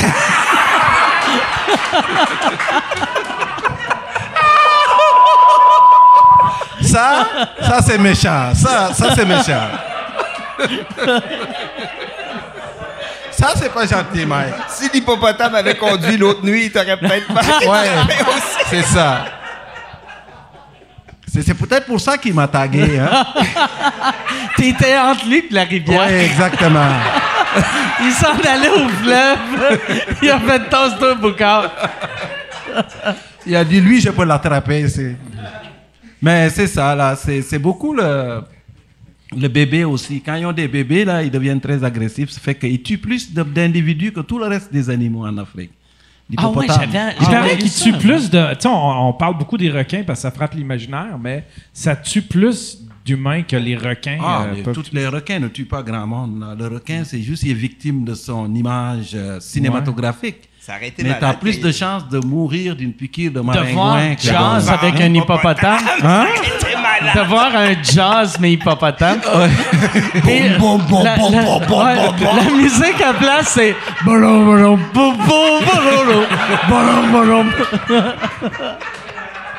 Mais ouais, c'est le fait, je pense, c'est le fait. Sont qu'il y a- cute, sont cute c'est un- aussi. Il y a de l'air d'un gros chubby sympathique. un toutou, oui. Fait que tu t'attends pas que ça soit un, un- un déviant. Oui, puis il y a des. C'est comme un. Ça, un- ça ressemble à un tonneau. Tu sais, un tonneau avec des pattes, là. Ouais. Un gros tonneau avec des pattes. Ah, puis là, ils ont l'impression que quand il y a des petites pattes, il pourra, je pourrais échapper en courant. tu sais. Mais, ça- en plus, il y a comme juste deux dents, fait qu'on dirait un cartoon. Ouais, c'est ça. Il y a les deux dents comme ça, là. Ouais. C'est-tu, c'est, c'est-tu un, un- un herbivore ou un. Oui, ok. c'est un herbivore, l'hippopotame. C'est drôle, tu sais, un herbivore qui tue autant d'humains. Mais il tue pas pour te manger. Juste il te pour tue que tu pour passes. protéger son territoire, pour protéger son bébé, euh, parce qu'il pense que tu l'empêches d'atteindre la rivière, tu sais.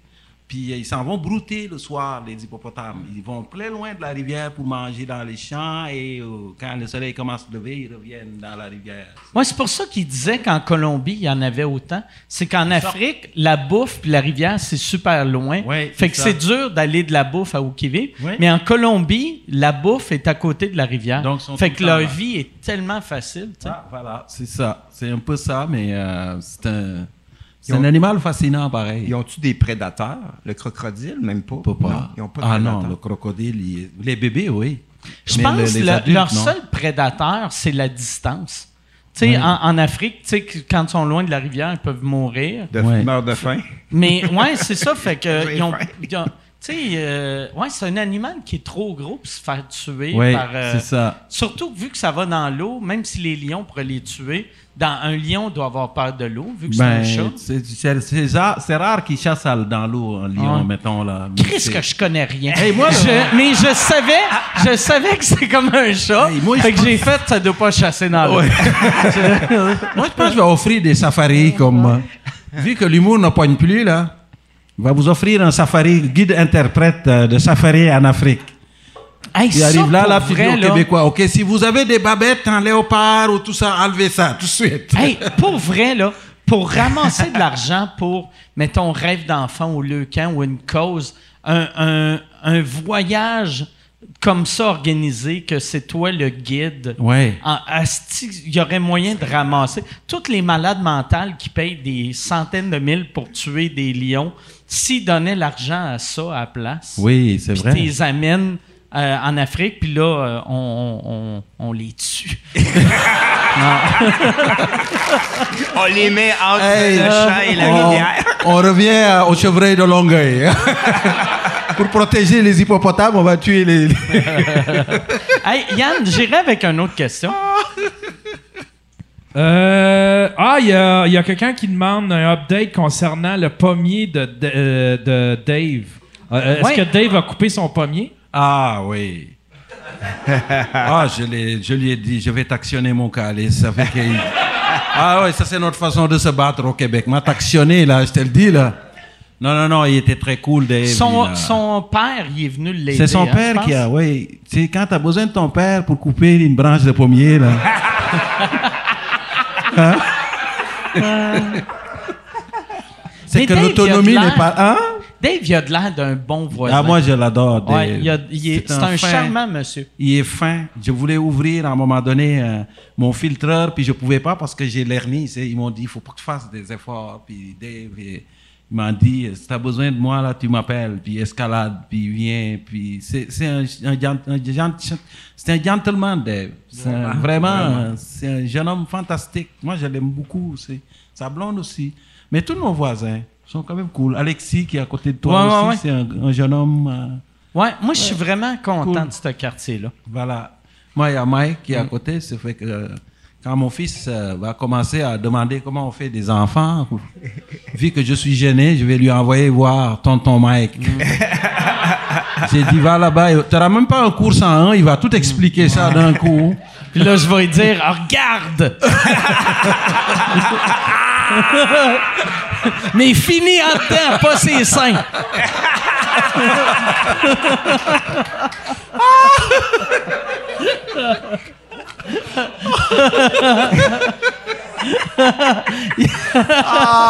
Quelle Yann, horreur. j'irai avec un autre question. bébé. Je vais demander à mon fils de ne pas écouter ça. Il a quel âge, là, euh, ton gars? Il a 13 ans. hein. 13 ans. OK, fait Non, que il là, grand, mais là. ça veut dire euh, il, il sait où que les bébés... euh, Oh, ouais, il, ah ouais. sait- ouais, il sait très bien. 13 ans, t'as-tu peur, là, que, tu sais, euh, euh, mettons, pour euh, commencer à boire en cachette, fumer en cachette, les jeunes ne doivent plus fumer en Je cachette. sais pas, on va demander Il à Daniel. Lui, il a des. encore en cachette, les jeunes? Zéro. Ils trouvent Zéro. ça, ils trouvent ça euh, Ben, fumer. Ben, euh, fumer la cigarette, tu Ouais, parles? ouais, ouais. Ah, ok, ok, ok. Tu pensais? non, Ah ouais, mais, lui était ailleurs, là. non, mais vu que le pot est rendu légal, on dirait que... C'est plus cool, comme dans le temps. ben, non, mais lui, euh, mettons, comme le fils à ma blonde, il a 14, puis euh, euh, il a commencé à fumer, mais tu sais, en même temps, tu sais, puis il invite sa blonde chez nous pendant la pandémie, c'était touché, puis il veut voir sa blonde pareil, mais tu sais, moi, en même temps, je dis, garde, si tu veux prendre de la drogue, en autant que tu restes respectueux, puis que tu scrapes pas ta vie, puis que, que si tu veux que ta vie commence, euh, mais j'ai dit entre ça, puis ça tu peux, puis j'ai dit, tu sais, si me- si t'as enfant à la maison, ça me dérange pas, pour vrai là. Tu sais, puis mon fils il a 18 ans, puis euh, il, en- il prend du pot aussi, puis, puis Ben oui. ça me dérange pas tant que ça, en autant que ça scrape pas sa vie, puis que ça n'aille pas plus loin. Tu sais, moi j'en prends pas, puis je prends pas de- tu sais, je, je prends un peu d'alcool, mais c'est rare, puis pas de pot parce que je viens bien trop mêlé. la, les même la même seconde recommence Les toujours. deux, les deux, euh, les deux sont capables de fumer sans être euh, trop, euh, Pour l'instant. Mais je sais pas si ça va changer. Mais en même temps. Mais on dirait qu'il y a de quoi de, le- de moins le fun quand tes parents te donnent le droit. T'es Ouais. comme Ah, mais pourquoi je fais ça? Ouais. Je faisais ça pour être un rebelle. Là, je fume du pot dans le salon. C'est comme, s'il mange un cocon. Ah ouais, Ouais. c'est ça. Mais non, mais moi, ça me. Tu pour vrai, euh, c'est ça. ça me, en tant que parent, c'est pas comme. euh, C'est pas comme. Tu sais, c'est ça, c'est c'est une affaire de respect tout le temps. S'il est respectueux envers lui-même, puis il est respectueux envers les autres, moi, ça va. Puis sinon, ben. Mais mettons, tu sais, comme fumer, il, euh, si- s'il veut fumer avec sa blonde, là, t'en parles-tu aux parents de la blonde? Non. OK. Non. Veut. Non, mais c'est ça. Puis mon, mon fils, euh, Edouard, dans le fond, lui, euh, sa mère a dit, elle lui a donné du pot. En tout cas, ça, c'est une autre histoire. Mais. euh, mais- moi, j'ai- mais moi, moi, je donnerais pas du pot, mettons. OK.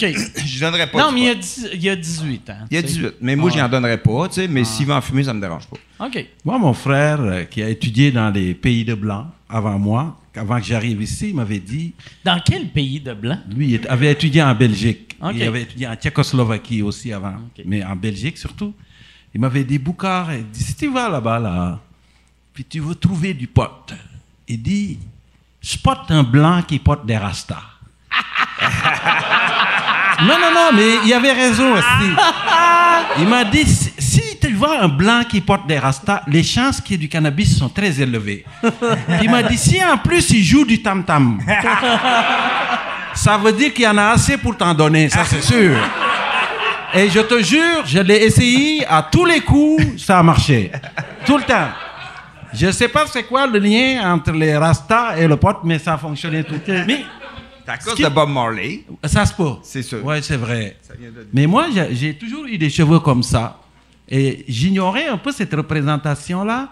Même petit. Ouais, Non, vers l'âge de 17 ans, j'ai commencé à Ok. porter ça. Et quand je suis arrivé à Rimouski en 91, on était, j'étais, on était exotique. C'est c'est 91 à Rimouski, là. C'est quelque chose. Non, mais pour de vrai, là, c'est, on t'arrive là, là. tu En plus, ce que 91, le monde faisait. Il a les mêmes cheveux que le gars de NSYNC. C'est qui, NSYNC? Tu sais, c'est Justin euh, Timberlake qui avait des cheveux Ah oui, comme toi, un peu, ouais. Pour vrai? Ouais. Ah oui, mais moi, je, le- je- je- je sortais dans les bars, puis à un moment donné, des jeunes arrivaient de Montréal, à un moment donné, ils sont assis, a une fille là-dedans, une très jolie fille, puis elle me regardait, puis elle me regardait, puis je disais, aïe, aïe, tu vas pogner à soir, sais. Puis à un moment donné, elle se lève, vient me voir, j'ai dit, waouh, hein? Puis elle dit, excuse-moi, on vient pas de la place, puis on voulait savoir, est-ce que tu sais où on peut se procurer du pot ici? Là, là, là, là, là, j'ai dit, pourquoi tu me demandes ça à moi? Le seul noir dans, cette, dans, dans le bar, tu viens me voir pour me demander. Elle a dit, non, non, c'est parce que tu as l'air trop stable. J'ai dit, non, non, non, non, non, non, non. non, non, non, non, non. Bullshit pas. Bullshit-moi pas. Si tu cherchais un endroit pour manger la meilleure poutine de Rimouski, tu serais venu me voir. Finalement, j'ai donné un numéro, au final. Puis à 3 h du matin, t'allais te voir pour la meilleure poutine. Ouais, j'ai donné un numéro, puis là, ils ont dit, OK, tu vois, ils nous taxent tous de racisme, ils sont tous pareils. Mais Quand t'es quand t'es arrivé à, Rim- à Rimouski, euh, 91, euh, il devait pas avoir beaucoup de noirs. Oui, il y en à avait quand même. J'exagère un peu là, mais il y en avait il y a beaucoup d'étudiants qui étaient là, des latinos, des, des... Il y en avait, c'est, on n'était pas C'est les... quoi, euh, je sais pas, je te l'ai déjà demandé, mais c'est quoi qui t'a poussé à, à choisir euh, Rimouski? Ah, j'ai pas choisi en fait. J'avais le... Ah non, j'avais le choix entre Rimouski et Victoriaville, puis j'ai dit non, non. T'aurais tellement aimé ça, Vic. Non, c'est parce que moi, j'étais venu pour faire des études en océanographie, puis c'est l'endroit où ça se donnait, tout simplement. Mais j'ai adoré ça, moi, habiter dans l'Est du Québec. Mais vous êtes allé souvent. Ouais, c'est, ouais. des, beaux- c'est des beaux C'est vraiment une belle. ouais. Ri- Ah, c'est une belle ville, tu sais. Pas pour rien qu'il fait la publicité de la... Matane. Matane. Puis La- ta blonde, tu l'as rencontrée. euh, est-ce que est-ce que vous êtes mariés ou euh, ou c'est encore euh, ta Non, blonde? on n'est pas mariés. On est mariés traditionnellement. Ok. J'ai amené à mes parents au Sénégal, puis ils ont organisé. euh, ils m'ont dit Tu ne peux pas coucher avec une femme dans la maison, mon père. Sans avoir marié la femme. Là, j'ai dit, OK, tu vas faire quoi? Tu vas, mettre une- tu vas la mettre en fiducie sans doigt de regard dessus Et ça en allait là. Ça fait qu'ils ont fait un mariage traditionnel là-bas, mais c'est pas un mariage qui compte ici, tu vois. OK. Donc, donc oui, disons qu'on vit dans le péché. On vit dans le péché depuis 20 ans. OK. Mais dans le péché ici, pas, euh, pas au Ouais. Sénégal. Mais je l'ai rencontré, moi, à l'université de Rimouski. J'ai enseigné à sa sœur. OK. Sa sœur était mon étudiante quand j'ai enseigné à l'université. Puis euh, sa sœur qui m'a dit, ouais, ma grande sœur, je pense que vous entendrez bien ça. Alors c'est elle qui a fait comme le, Le lien, match? là, Ah, voilà. ouais. C'est comme ça. Exactement. Puis euh, c'est comme ça que je suis devenu un citoyen de Matane. Puis, est-ce que tu as déjà pensé euh, déménager à Matane ou. euh, C'est fou. OK.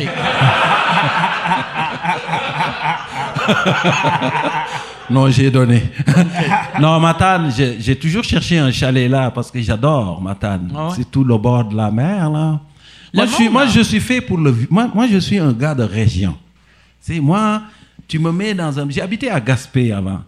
J'ai habité à Rimouski, à Gaspé. J'ai travaillé à Bécomo, à Lévis. Et moi, j'adore les régions. Donc, à Montréal, c'est juste, le, le- dans le fond, le travail qui m'impose. C'est parce que tu peux pas travailler à Radio-Canada, faire du spectacle. et- Tu sais, c'est Mais habiter puis, même. le, le quartier qu'on vit a un feeling de la Fantastique. région. Pour Tu vrai, Parce là. qu'on a des. des de- tu sais, les arbres, on se créerait en campagne. Oui. Sauf que t'as pas de jardin. Oui, Sauf- sauf non, il n'y y a, pas de jardin. Ouais. Il n'y a pas de jardin, mais il y a des grands arbres. Puis c'est vrai que c'est cool. C'est beau. Ah ouais. c'est cool que les gens aient préservé ces arbres-là. Ouais, t'as parce que- l'impression d'être dans euh, d'être à ton chalet. Oui, t'entends en les ville, pics tu sais. bois le Ouais. matin, c'est les pics bois qui te réveillent. Mais c'est vraiment cool, là, pour vrai, là. Moi, chaque fois que je me lève là, je me dis, je suis privilégié. Pour vrai. C'est- Parce que c'est un privilège. C'est pour ça, quand mes enfants vont commencer à dire, nous, on est des victimes, je vais dire, hey, arrête. Tu es un privilégié, je le sais. OK? Tu vis à Longueuil, là, avec. euh, au, milieu de ces grands arbres. C'est- très cool, là, habiter là. là. Ouais, ouais. Puis, euh, tu sais, tu parlais chalet. Euh, Matane, par exemple, c'est euh, c'est six heures de. C'est loin, ouais, de route. Fait que c'est loin pour un chalet. Ah, c'est très loin. il faudrait que non, moi, c'est la retraite. Il faudrait que le gars, tu sais- le qui appelait le, le pilote des stars, il faut, quand lui va sortir de pris, prison. Oui, Ah, t'as déjà, tu l'as déjà eu? j'ai embarqué avec lui. Tu sais, le pilote des stars, Ah. c'était le, c'était le pilote à Norman Brathwaite. Oui. Que il s'est fâché. Déjà là, contre- c'est suspect. Ouais. Qui- il il s'est fâché contre Hydro-Québec. Puis il a, il a je sais pas s'il a droppé des bombes sur des. Ben voyons. des- Oui, des- des- en tout cas, Il a, saboté, il a saboté des il a, installations il a d'Hydro-Québec. décrissé, une partie du Québec. Euh, Dans le noir. Ouais, il a, il a ça- mis une partie ça du Québec un dans bon le noir. documentaire en Ah ouais. tabarnouche, le Ah, pilote des Il stars. était super fin, ce monsieur-là, en plus. Mais toi, t'as déjà, il t'a déjà euh, Oui, j'ai déjà embarqué avec lui pour aller à Saint-Anne-des-Monts faire un corporatif, mais il y avait beaucoup de brume. Puis à un moment donné, je l'ai entendu dire surveiller les fils électriques. J'ai dit non, on descend à la place. On va se taper la route. Mais euh, c'est ça. C'était, euh, c'est vraiment triste l'histoire de ce gars-là. Je ne sais pas ce qui est passé par la tête. Si tout ce qu'on raconte est vrai, parce que on n'est pas des juges non plus. Mais euh, si c'est le cas, c'est vraiment parce que, en tout cas, moi je l'ai trouvé Je bien sympathique. Lui, lui c'est juste. ils, ont, ils, ont, ils ont mis des, des, une ligne hydro sur son terrain. Puis Il est aimait en- pas ça. Il aimait pas ça. Ouais. Ça- Chose que je comprends à 100%. Mais à un moment donné, Ouais. tu sais, si tu peux rien faire, tu peux rien faire. Puis de si c'est sur ton terrain, puis tu te dis je veux pas que ça soit sur mon terrain, puis une semaine après, c'est plus là, il risque de savoir c'est toi. tu sais. Logiquement. Ah ouais, non. Moi, ça me, ça me fascine tout le temps. tu sais, les gars qui font ça, ça décolle. Décolle. Tasse ça de là. Non, on le tasse pas. Puis après, tu cries sur le feu à l'affaire, puis là, ils font Monsieur, est-ce que c'était vous? Non. J'ai Mais- jamais touché. mais il était fin. Lui, il venait à chaque fois, les, les premières années, euh, à l'époque, ça s'appelait le Grand Rire Bleu à Oui, Québec. le Grand Les oui. conférences de presse, Normand Bratois est arrivé tout le temps en hélicoptère avec ce monsieur-là. Ah, il conduisait des hélicoptères. Ben, il y avait, il y avait des avions puis des hélicoptères. Oui, il y avait les Puis, deux. euh, Ok. euh, il chauffait Normand partout. Parce que Normand, euh, sa femme était pas pilote encore. Là, à ce temps, sa femme est pilote. Puis Normand, il trouvait ça drôle de... Tu sais, vu que Normand, tout le monde faisait des jokes sur le fait qu'il était riche. Fait que c'est c'est drôle quand... tu- tout le monde dit que t'es riche, puis t'arrives Oui. en hélicoptère à Québec, là. Fait que lui, il- Normand trouvait ça drôle, il tripait, ce monsieur-là, il était super fin. Oui. Je pense même pas que Normand payait. Je pense que le Je gars, sais pas. c'était juste l'ami à Normand. Il aimait le jet set, l'ambiance jet set un peu là. Mais c'est drôle qu'il l'appelait le pilote des stars, mais c'était juste Normand Hmm. puis une fois toi. Ouais. non, non, non. Je pense qu'il y a beaucoup de gens quand même qui l'ont transporté, qui l'ont pas dit après là. Mais c'est c'est c'est un peu ça. Ah, hein. Tu te souviens du ramoneur qui était chez vous là? Ouais, Qui- qui- le ramoneur qui est venu me, me dire que c'était lui le ramoneur de Mike. J'ai dit ouais. non. Et ce- le, le même monsieur qui est venu me Là, voir. il a dit Mike se fait ramoner puis on le sait pas.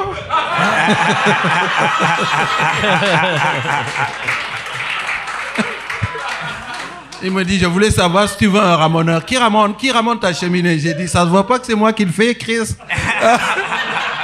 Et- mais Mike me dit après ça que le gars c'est un crosseur en Ben, fait. le gars m'a dit la même chose. Il dit Hey, je suis le ramoneur à Boucard. fait qu'il nous a fourré les deux. Ah ouais. En plus, ce Ah gars-là. Mais je l'ai engagé, il m'a Ben fait ouais, une moi job aussi. de merde. Ah, Il est moi parti. aussi. Il a disparu après. C'est Moi, c'est vraiment horrible. Ouais. Moi, il a, il a ramoné ma cheminée. Après ça, il a dit à ma blonde, je vais vider les, euh, euh, gouttières. Les, les gouttières. Puis, il a, fait qu'il a, il a, ch- il a chargé 500 pièces à ma blonde Et pour les gouttières. Puis là, j'ai fait... Nos gouttières ont des affaires en métal sur le top Oui, de la que, protection. que, ouais, que t'es pas obligé de, De- d'enlever les feuilles. Fait qu'elle a fait « Ah, Chris, je le savais pas. Il a fait de l'argent dans ce coin-là. Ah oui, non, non, mais c'est parce c'est que des petits bobos euh, style naïfs qui posent pas de questions. Ah. Tu sais, C'est c'est c'est là que tu On- comprends que l'humour, Ouais. c'est pas un métier, Mike. Exact. exact. On est, on est des C'est belles ceux qui ont des vrais métiers qui, qui nous fourrent. Exact. Hey, Yann, y a-tu, y a-tu d'autres questions? Il y en a une, il y en a une pour Daniel, euh, mais il me semble que tu avais répondu. Vous l'aviez pas faite, hein, la tournée en skidoo avec Joe Carm? Non. Non. À cause du COVID, ça n'a pas marché. Mais on est supposé peut-être la refaire l'an prochain. On était supposé de partir en skidoo en Abitibi, Oh. puis d'aller d'une ville à l'autre en skidoo. Ça Oui. aurait été malade. Puis euh, le monde nous suivait en voiture pour transporter nos guitares. Puis Comme Vous c'est le saviez vrai, vos, ça. vous saviez vos Sherpas. euh, en sais ça va vite. tu fais le, con- le compostel en skidoo, ça va vite dans ta pendant. Tu avanceras pas vite, hein? Non, ou le, tu montes l'Everest en skidoo, c'est malade, Ah. hein? Je sais pas si. Non, personne ne fait ça. Mais ouais, non, mais, euh, ça, non, mais euh, ça a été annulé finalement, mais Hey. ça, ça aurait été malade. Ça, je veux, euh, je veux que tu parles de ça parce que euh, t'étais venu à sous-écoute, t'avais dit Ben que oui, le tu sais. voulais faire, euh, que toi, si t'étais capable de faire du 4 roues Tu comme job, c'est ça que tu ferais. Puis tu t'es fait offrir un job pour chauffer des 4 roues. Pour vrai, là? Oui, j'avais été à sous-écoute une couple d'années, puis j'avais dit, moi, j'adore l'humour, mais si je pouvais être payé pour faire du 4 roues, ça me dérangerait pas. J'ai dit ça de même en joke, tu sais, parce que j'adore l'humour pour vrai, mais finalement, pendant la pandémie, il y a quelqu'un qui m'écrit, hey, je cherche un pilote euh, chez Bombardier, il faudrait t'envoyer ton CV si jamais tu veux. Je suis comme, ah ouais, ben là, je sais pas. euh. Là, ma blonde est de même, ah oui, vas-y, vas-y, vas-y, vas-y, vas-y. Puis je suis comme, elle veut que je sac mon cas de la maison. là. puis là, finalement, j'ai envoyé mon CV, puis j'ai écrit. Ton CV, Bon, c'est j'ai écrit j'étais dans Chicken Swell. C'est- Ouais, J'ai juste écrit ça. CV d'humoriste, c'est l'affaire la plus triste au monde. C'est vrai, pareil. J'étais, j'étais serveur à l'évasion en 97. Puis après, Chicken Swell. Vraiment, c'est ça que j'ai écrit? Puis là, elle dit, ben parfait, viens faire euh, les tests. Fait comme, OK. Je- Fait que je montais à Sherbrooke. T'es Mais moi, j'étais allé. Ah, J'étais ouais. allé. Mais moi, c'est parce que j'adore vraiment faire du 4 roues, pour vrai. Puis c'était pas une question d'argent, c'est une question que j'aime vraiment faire du 4 roues. Puis là, elle me dit, OK, démonte le patin de skidoo. Euh, je suis comme, ben non, mais je veux, construire, je veux conduire des 4 roues. Je veux pas démonter des patins. Non, on fait faire ça à tout le monde. Fait que là, elle me timait pendant que je démontais un patin de skidoo. puis me dépêchais pour que ça visse. Puis là, là, je remonte le ça. Puis après, elle dit OK, maintenant, tu fais le test de, de, de- de rentrer des pins dans des trous. Moi, de t'aimer. Je dis non. Chris, c'est tous les tests qui font passer les singes avant de leur apprendre une langue. tu sais, chaque fois que tu rentrais la bonne pine, ils te donnaient un petit bout de banane.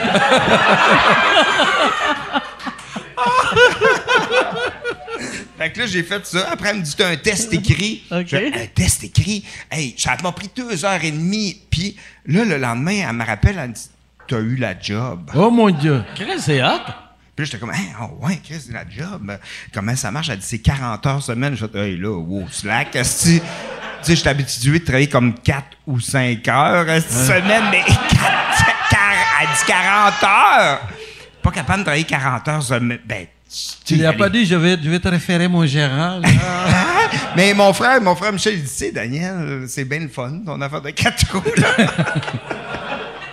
tu sais, t'as travaillé toute ta vie, tu t'es assez, tu sais, je sais pas si 40 heures, ça te convient. Mais bon, finalement, j'y ai pas été. J'ai choisi l'humour encore. Ah, voilà. Mais, c'est drôle de te faire offrir ça. Puis la job, ça serait pas juste de tester des skidoo. Des quatre de- roues. Des quatre roues, j'imagine, s'ils te faisaient monter des... euh, Ah ben ou non, mais ça c'est genre si jamais l'hiver j'aurais voulu travailler à la shop. Mais euh, non, mais là elle me disait ben là euh, genre pendant deux heures tu te promènes à 30 km en quatre roues sur la piste. Mais moi j'aime ça, ça me parle beaucoup. puis genre je parle à les- aux ingénieurs puis je dis ah ben quand je tourne ça fait ça, fait que peut-être que les, les autres, ils prennent des notes. Puis j'essaie d'améliorer les quatre roues pour le monde, mais j'aurais vraiment aimé ça. T'aurais dû. J'aurais aimé ça. Oui, mais. Mais pour vrai, j'aime vraiment ça faire de l'humour là, tu sais, j'adore faire de l'humour puis je, je trippe à faire des jokes bizarres puis que ça puis que le monde fantastiques tes jokes Ah, que tu fais. merci. C'est bizarre, tu les vois. Mais, tu sais, ça serait, ça, ça serait la. Mettons, ta, ta description ton, sur euh, Twitter puis Facebook, la plus absurde, humoriste slash testeur de quatre roues. Mais toi, Mike, tu ferais quoi, toi, si tu n'étais pas humoriste? Euh, moi, je, euh, As-tu déjà pensé à ça? moi, j'aimerais. Euh, une affaire que j'aurais aimé faire, mais j'ai pas, j'ai pas l'éducation pour, ça serait psychologue. Ah, J'aime vraiment ça. Tu sais, comme là, j'ai découvert, j'ai, je, je fais, je fais des cours par correspondance depuis le début de la, ben depuis le début, depuis euh, une couple de semaines. Mais euh, j'ai trouvé depuis le début du cours. j'allais Commencé ça hier? ouais, depuis le début de la pandémie, c'est depuis le début du mois.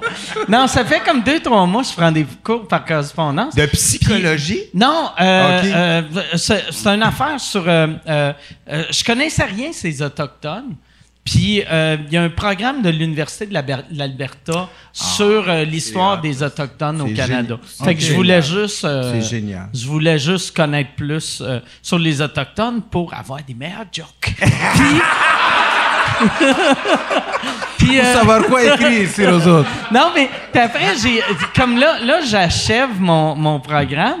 Fait que là, j'ai fait, je pense, je vais prendre. Euh, parce que moi, moi j'ai, j'ai- j'avais, j'avais commencé l'université, mais j'ai jamais eu de diplôme. Fait que euh, je veux. J'ai décidé, je, je vais prendre plein de petits. Je vais faire plein de petits. De petits cours comme ça, ouais. euh, dans, dans des trucs qui m'intéressent. Comme il y en a un que je veux faire le prochain, c'est sur euh, la psychologie. Euh, juste la psychologie, la façon que le, le monde pense, ça me fascine. OK. Puis je- fait que j'aurais aimé être psychologue. J'aurais vraiment aimé ça, mais pas pas, pas avec le, le- du monde qui ont des vrais problèmes. là. Parce que tu veux plus payer. C'est parce que tu veux plus payer, tu vas te comprendre toi-même, c'est ça? Ouais, exact. exact. Mais ou une affaire que j'aurais aimé faire vraiment beaucoup, ça serait euh, euh, hypnotiseur. Ça, mais pas hypnotiseur comme À la Mesmer, ouais. Non, mais quelqu'un genre, euh, sais, genre thérapie, je vais t'hypnotiser pour que tu arrêtes de fumer, je vais t'hypnotiser pour que euh, tu arrêtes d'avoir peur du noir, tu arrêtes d'avoir... Ah oui. euh, tu sais, ça, j'aimerais ça. Quand, quand j'étais jeune, j'avais pris un cours d'hypnose, puis j'avais vraiment aimé ça, mais Ah. j'étais pas bon. fait que ouais, j'aimerais ça être hypnotiseur ou psychologue. Ouais. Mais c'est génial. C'est parce Ouais. que tu veux encore faire du bien au monde. Ben, tu es déjà C'est psychologue quand même. hein. Ce que tu fais, c'est ça un peu Ben oui, indirectement. Ouais. Mais, mais euh, faire du bien aux gens, faire rire les gens, c'est pas banal. moi, j'aimerais, mais hypnotiseur, l'affaire que j'aimerais, tu sais, j'ai jamais eu. Il y a de quoi de weird d'être hypnotiseur sur scène, de, de faire, euh, mettons, je vais, je vais, toi, tu vas être une poule, puis tu vas, tu vas être une poule, puis le monde va rire. C'est humiliant. Ouais, c'est humiliant. C'est humiliant. C'est, humilier le monde. Mais peut-être que les gens qui Ouais. deviennent des poules veulent devenir ouais. des poules. C'est clair. Parce que moi, honnêtement, moi, j'ai- personne ne peut me transformer Mm. en poule. si puissant hypnotiseur que tu sois, je ne crois pas que tu pourras me transformer en poule pour toi. Mais il y avait, il y avait eu une couple d'années, Mesmer s'était fait amener en Oui, cours le par gars un gars de. Granby parce Oui. qu'il dansait le, le French cancan. Il dansait le French cancan puis il s'était fait mal à la jambe. ah là, oui? Là, il l'amenait en cours parce Puis euh, c'est que il dansait le French cancan, il s'était pas fait Il mal à s'était la fait jambe. hypnotiser? Oui, mais il s'était pas fait mal à la jambe dans le théâtre. C'est que le lendemain du show, quand, quand il entendait un mot, il se remettait à danser. Ah oui, pour vrai, là? Il s'était fait mal, mais... Puis là, le monde savait pas comment le faire, arrêter de danser. Non, mais, mais, mais quand il entendait quel mot, J'ai aucune idée. Asti, hey, aucune genre quelqu'un dit 1, 2, 3, là, il commence à faire ça, là. Ça, Hey, là, quand ben- j'avais entendu ça, j'étais comme, Chris, c'est magique, ça. Imagine, il l'entend à la radio quand il conduit son char.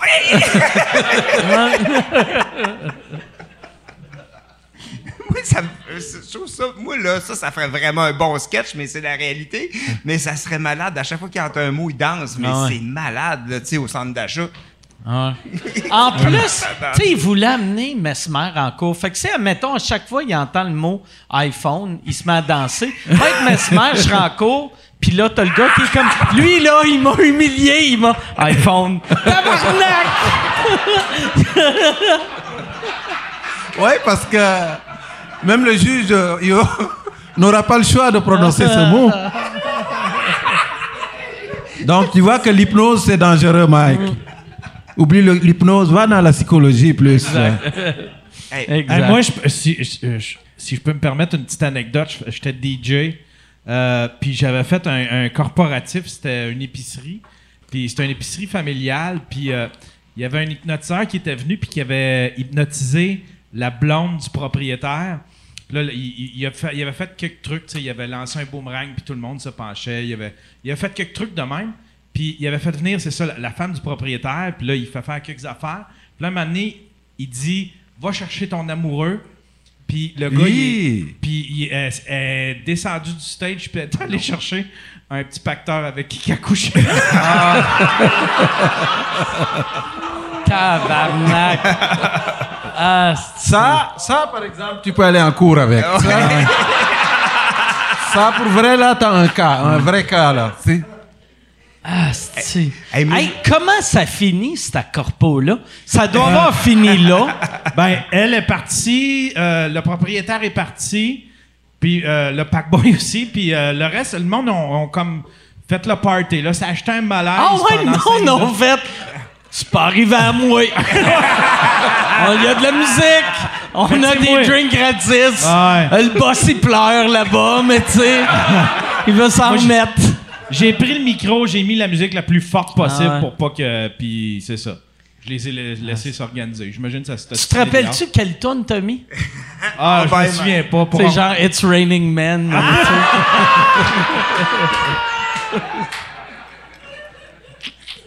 Hey, moi, on animait des soirées d'humour à Lévas dans le temps, puis Mesmer commençait, Hum. puis il avait fait, il avait hypnotisé euh, un gars, euh, non, il avait hypnotisé un gars puis une fille, puis il disait à la fille, OK, là, elle est sur une traque de chemin de fer, puis toi, le gars, faut que t'ailles la sauver. Mais il courait dans le bar, puis il tassait le monde, puis il courait super vite. Il a plaqué la fille, puis la fille est tombée dans le mur, puis elle s'est cognée la tête assez fort. Pour vrai, là? puis après, Hey, hey, on se réveille, ça va bien, t'as pas mal. Chris Ah ouais? Evan, Ah. Ah. Mais tu sais, ma soeur, il fait tout le temps, tu vas te rappeler de tout et tu vas être heureux. Tu vas être heureux, tu vas être fier de toi. Tu sais, tu sais, tu sais, t'auras pas mal à la tête. Euh, tu sais, tu vas avoir de la misère de te rappeler des affaires, mais t'étais de même dans le temps. C'est, ça n'a aucun rapport avec mon spectacle. Yann? C'est c'est une arme qui est puissante quand même. Ouais, ouais. De pouvoir hypnotiser les gens. En tout cas, moi, j'étais très sceptique par rapport à l'hypnose. Je sais que ça existe, mais des fois, je regardais ça puis je me disais, il y a de la comédie là-dedans. Je sais pas pourquoi. Ah mais, oui. Mais en même temps, l'hypnose existe, mais c'est une arme qui est quand même très puissante. Là. Ça ne doit pas être entre les mains de n'importe qui. Là. C'est, je veux dire, quand tu veux d'un coup comme ça dire à une fille, tiens, là, tu, tu es sous ma, mon contrôle, puis je te prends, puis je vais t'amener avec moi, c'est, C'est c'est, c'est gros, là. Ouais, ouais, ouais. Moi, moi, c'est... Penses-tu qu'on peut hypnotiser des animaux? En tout Je cas, pense moi, je j'essaierai pense pas, pas. avec un lion. Mais je pense pas qu'ils comprennent assez. Tu sais, parce que, mettons, tu dis, tu sais, pour être hypnotisé, il faut que tu fasses concentre-toi là-dessus. Ah, Concentre-toi là-dessus. Puis là, là t'es comme concentre-toi là-dessus, puis ton chat fait. t'es comme, arrête de me licher, arrête de me licher le pouce. je me demande s'ils écrivent pas concentre en deux mots, là. Euh, oui, tu peux, tu peux hypnotiser des animaux. C'est vrai? Ouais, puis ils disent que les plus faciles, c'est des poules. Ben voyons. Ouais. Ah, voilà. Mais euh, techniquement, une poule vient au monde sais, son- mais comment tu fais hypnotiser une poule? J'ai aucune idée. Tu y parles-tu ou tu fais des sons? Hey, c'est Mais chiant. je pense que c'est les caresses, des fois, là. Ouais. Hey, Juste non, les Ah, caresser. ah, mais Non, mais tu hypnotises une poule, puis tu dis, faut que tu fasses un humain. Il y a. Non, mais je, je me rappelle pas si les, les poules font. Ouais, tu dis. ouais, c'est la poule fait semblant d'être un humain. Elle est comme. Elle fait semblant de répondre au téléphone. Elle répond shipping. Il y a. Ils, ils disent comment? Ils disent euh, attrapez doucement votre poulet pour éviter de le blesser. Attrapez sont- votre. Euh, tenez doucement votre poulet à deux mains et agenouillez-vous jusqu'à ce que vous vous reposiez sur vos genoux dans la terre molle. La saleté est essentielle pour le processus d'hypnose. La saleté! Ouais, faut que tu fasses ça dans la terre. Tu sais, Faut que ça soit sale. OK. Ouais. Euh, et au processus d'hypnose et empêchera votre poulet de se C'est sur. Internet, c'est le dark web, ça? C'est sur pets. euh. OK. Ouais. Parce que, tu sais, comme mettons, euh, les magiciens, ils prennent tout le temps des. des, euh, des, euh, euh, Des colombes. Des colombes. Parce qu'une colombe, aussitôt que tu la mets sur le dos, elle s'endort. Fait que, tu sais, ouais, aussitôt que tu prends une colombe, tu la mets sur le dos, elle s'endort. Fait qu'une poule, c'est peut-être. euh, Ils doivent être apparentés avec les, les blattes aussi, parce que le coquerel aussi, quand tu les mets sur le dos, là. C'est vrai? Une coquerelle, oui. Une c'est- coquerelle sur le dos Ah, Une coquerelle, euh, il dit ça, ça peut résister aux attaques nucléaires, mais quand tu le mets sur le dos, c'est fini, là. Calice. Là, j'ai l'impression de vivre avec les coquerelles. Ah, Mais ouais. ouais. une coquerelle sur le dos comme ça, là, tu les vois pédaler. C'est comme un skateboard euh, qui t'attend là. C'est pas. Mais ils dorment euh, en pédale. Ils dorment en bougeant. Ouais, ils sont ou- très, c'est très difficile pour eux de se remettre. Ah, ok, ok. ok. Ouais. Comme Voilà. les tortues, comme les Comme tortues. tortue. Ça, ouais. c'est- J'en ai pas chez moi, Mike. Ouais, ouais. Euh, Ah non, pas. euh, ça, je le sais. Il y a, il y a- j'avais vu, tu sais, il y avait, euh, il y avait une émission, là, tu sais, qu'il allait ouvrir des, admettons, des, euh, des espaces de location, là, puis là, il allait fouiller dans ce que l'on avait Oui, laissé là. les encans, là, les trucs Ouais, ouais, de- c'est de- ça. Puis il y Oui, avait- c'est bon ça. Il y en avait un qui avait trouvé, c'était des petites lunettes pour les poules, des petites lunettes rouges, puis ça les rendait Pour moins les agressives. poules? Ouais. Puis là, tu mettais ça sur chaque petite poule. Puis là, les poules se promenaient avec des lunettes de soleil rouges, puis ça les rendait moins agressives, pareil. Mais, Mike, tout, là, Ça sonne. Calisse que c'est stupide, ça. Les poules étaient moins agressives avec des petites lunettes rouges. Ouais. Il y a plus plus du. Bob Marley. hein, Ah ouais. C'est tellement bon, ça. Ça, t'as vu ça dans un show télé? Ouais, tu sais, c'était, c'était le, le ch- La télé est officiellement morte. que t'as quelqu'un un poste de télé a fait OK, pitch-moi mon idée. Ton idée. OK, c'est des poules, des petites lunettes. Qu'est-ce qui arrive aux poules? Ils sont moins agressives. Vendu. J'achète. Trois saisons. C'est quoi ce show-là? Tu sais, c'était le show, là, que. il bidait sur. T'as vu ça, euh, moi? Tu l'as fait? Oui, je l'écoute, moi. OK. c'est- J'aurais aimé Ils ça. ont des unités, là, des unités où des gens ont entreposé Ouais. des choses. Et les gens bêtent sur l'unité, puis celui qui a payé le plus ouvre l'unité, mais il sait pas ce qu'il y a là-dedans. Ouais, exact. Donc, hein, c'est ça. OK, ouais. OK. Ah, ouais, c'est Pas show trading, euh, pas Ouais, ouais, trading. euh, euh, Storage Wars. Storage Ouais, c'est Wars, ça. c'est ça, c'est ça. OK. Fait qu'il y avait quelqu'un qui a ouvert Bien- le, le, le- Ouais, puis il y avait plein, de lunettes lunettes de soleil, puis là, il se Il y, demandait. c'était y avait-tu des... Il y avait pas de poule, par exemple? Non, non, c'était juste, il y avait juste une, une boîte avec plein lunettes. de petites lunettes? Il est allé voir un expert, puis l'expert, il a dit c'est pour des poules. Va, le mettre, va mettre ça sur tes poules, puis tu vas voir, ça va. Ça va C'est semble le matin, tu mets des lunettes aux poules. C'est Mais semble quelqu'un qui a une business de lunettes de poule a pas besoin de payer pour l'entreposage vu qu'il doit faire du cash avec son idée.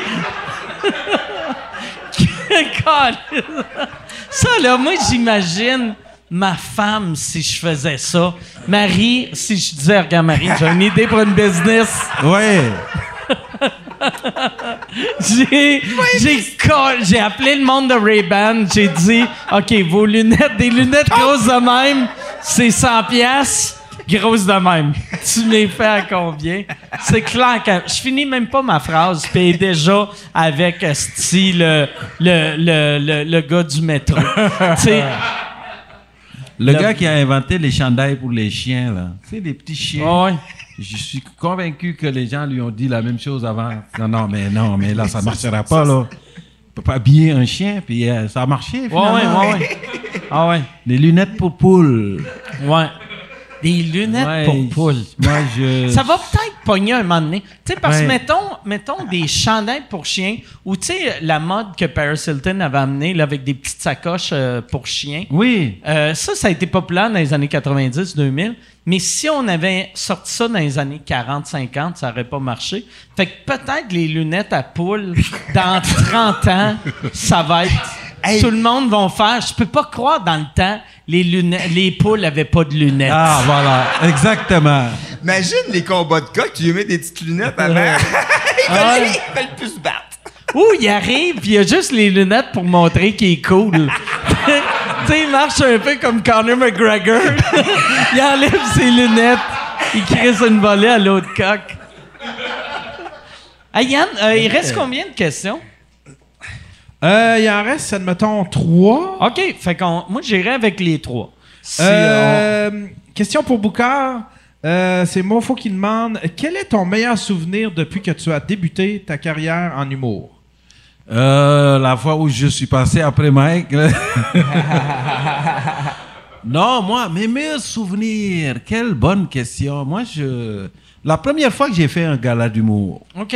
Gala, euh, toi, ton premier gala, c'était Grand Rire? Oui, Ou- avec François Léveillé, que je salue. Je sais pas où il est, François, mais François fait partie des Gars gens qui m'ont amené dans l'humour. fin. Quelle belle Oui, personne. François m'avait euh, repéré à Rimouski parce que je faisais rire dans le bas du fleuve, puis il m'a amené dans un gala. C'est où dit- qui t'a vu, euh, euh, à Rimouski?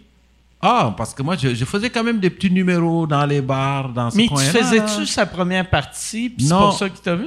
Euh, Non, pas du tout. C'est quelqu'un qui lui a donné une cassette que j'avais fait. OK.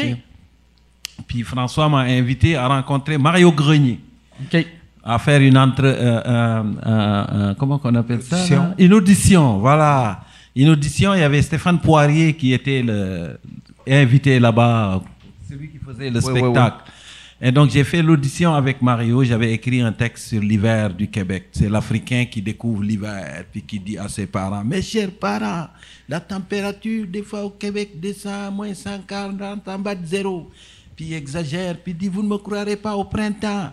Les Québécois sont tellement écœurés de l'hiver qu'ils essayent de bouffer les mots du dernier banc de neige en les mélangeant du sirop d'érable.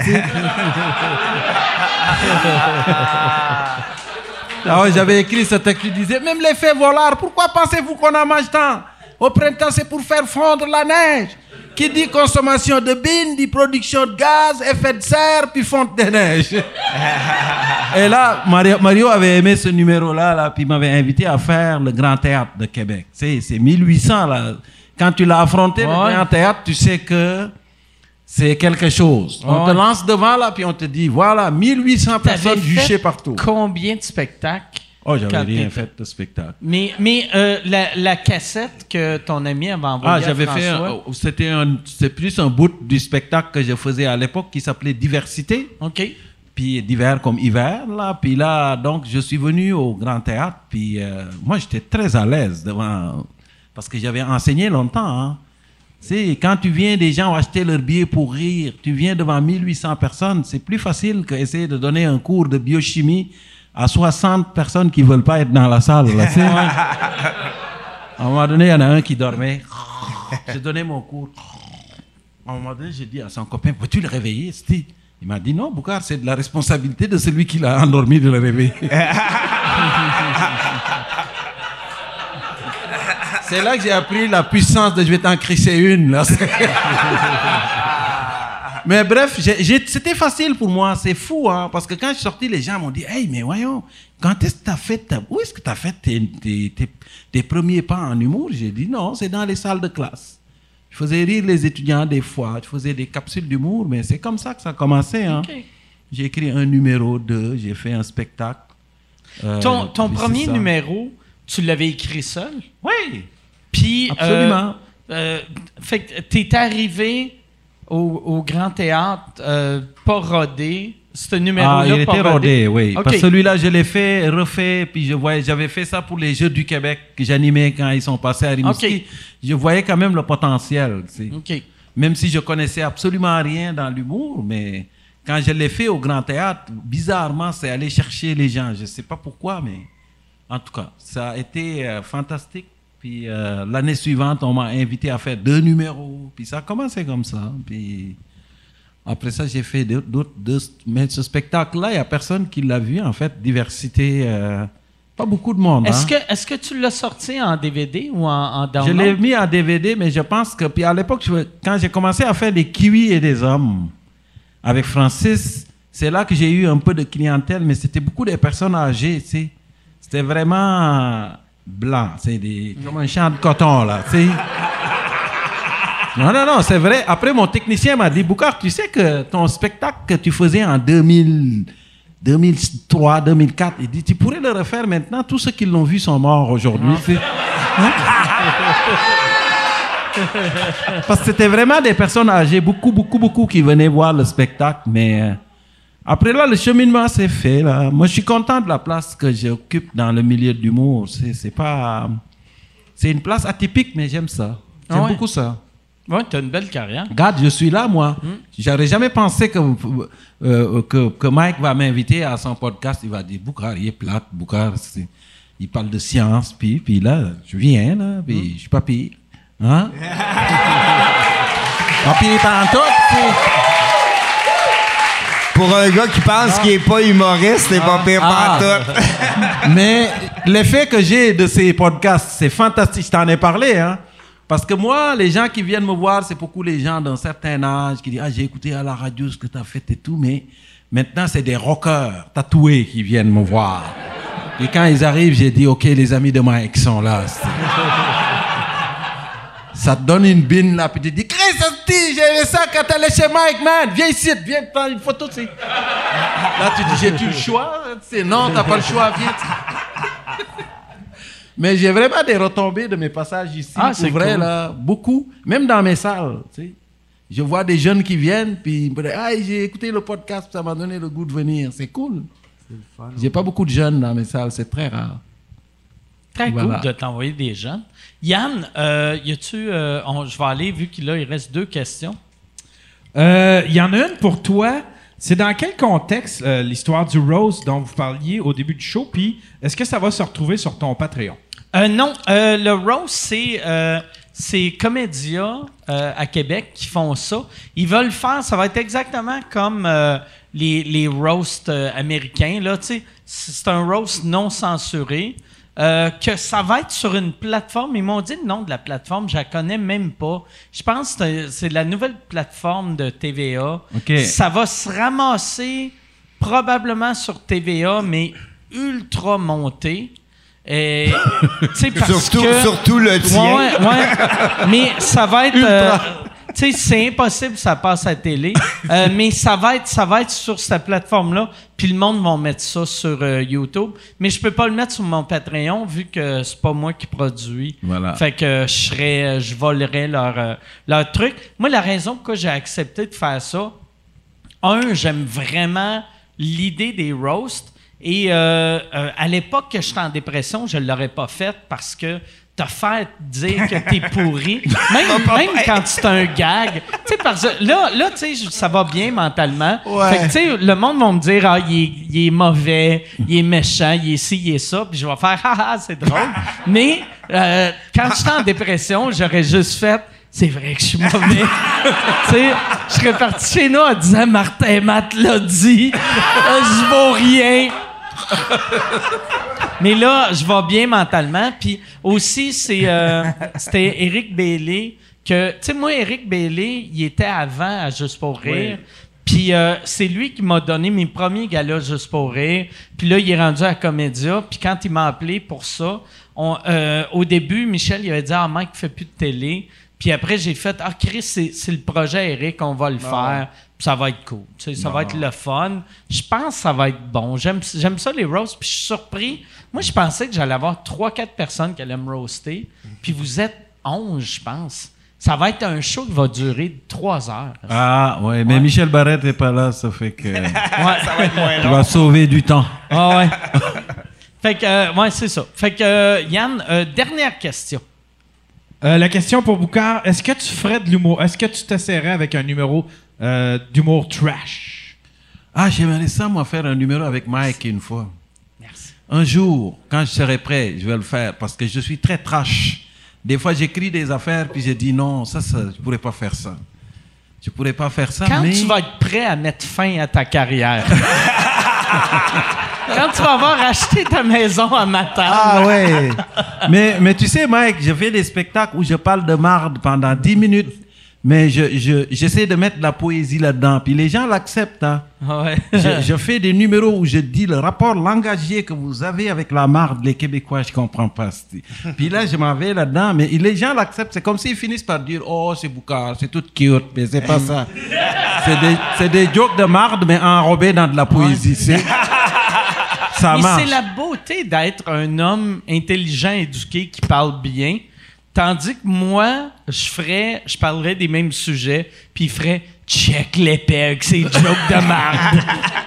Ben non, mais moi je pense que j'aime- j'aimerais ça. Un, jour- un je vais le faire. C'est c'est vraiment là. Même sacré sur scène, je le fais pas souvent. C'est très rare, vraiment. Mais c'est pour ça que j'ai comme un. un- j'ai- j'ai- J'aime Mike parce qu'il incarne ce que j'aurais aimé oser faire, mais je n'ose pas le faire. Parce que lui, quand il monte sur scène, la vérité, c'est que c'est vrai. C'est quand il engage un sujet, quelle que soit la délicatesse, il, va à fond. En humour, tu peux pas raser le mur quand tu fais quelque chose. Sinon, les gens vont dire, on peut pas être tes complices dans la salle. Même si le sujet est délicat, faut y aller à fond avec ton cœur, sinon ça passe pas. Et lui, c'est c'est un expert là-dedans. Il faut le voir sur scène, mais je sais. si- raconte tu pas, devrais me roaster de même. Ouais. Ouais. Je suis un expert. Ouais, ouais, je pourrais dire ça.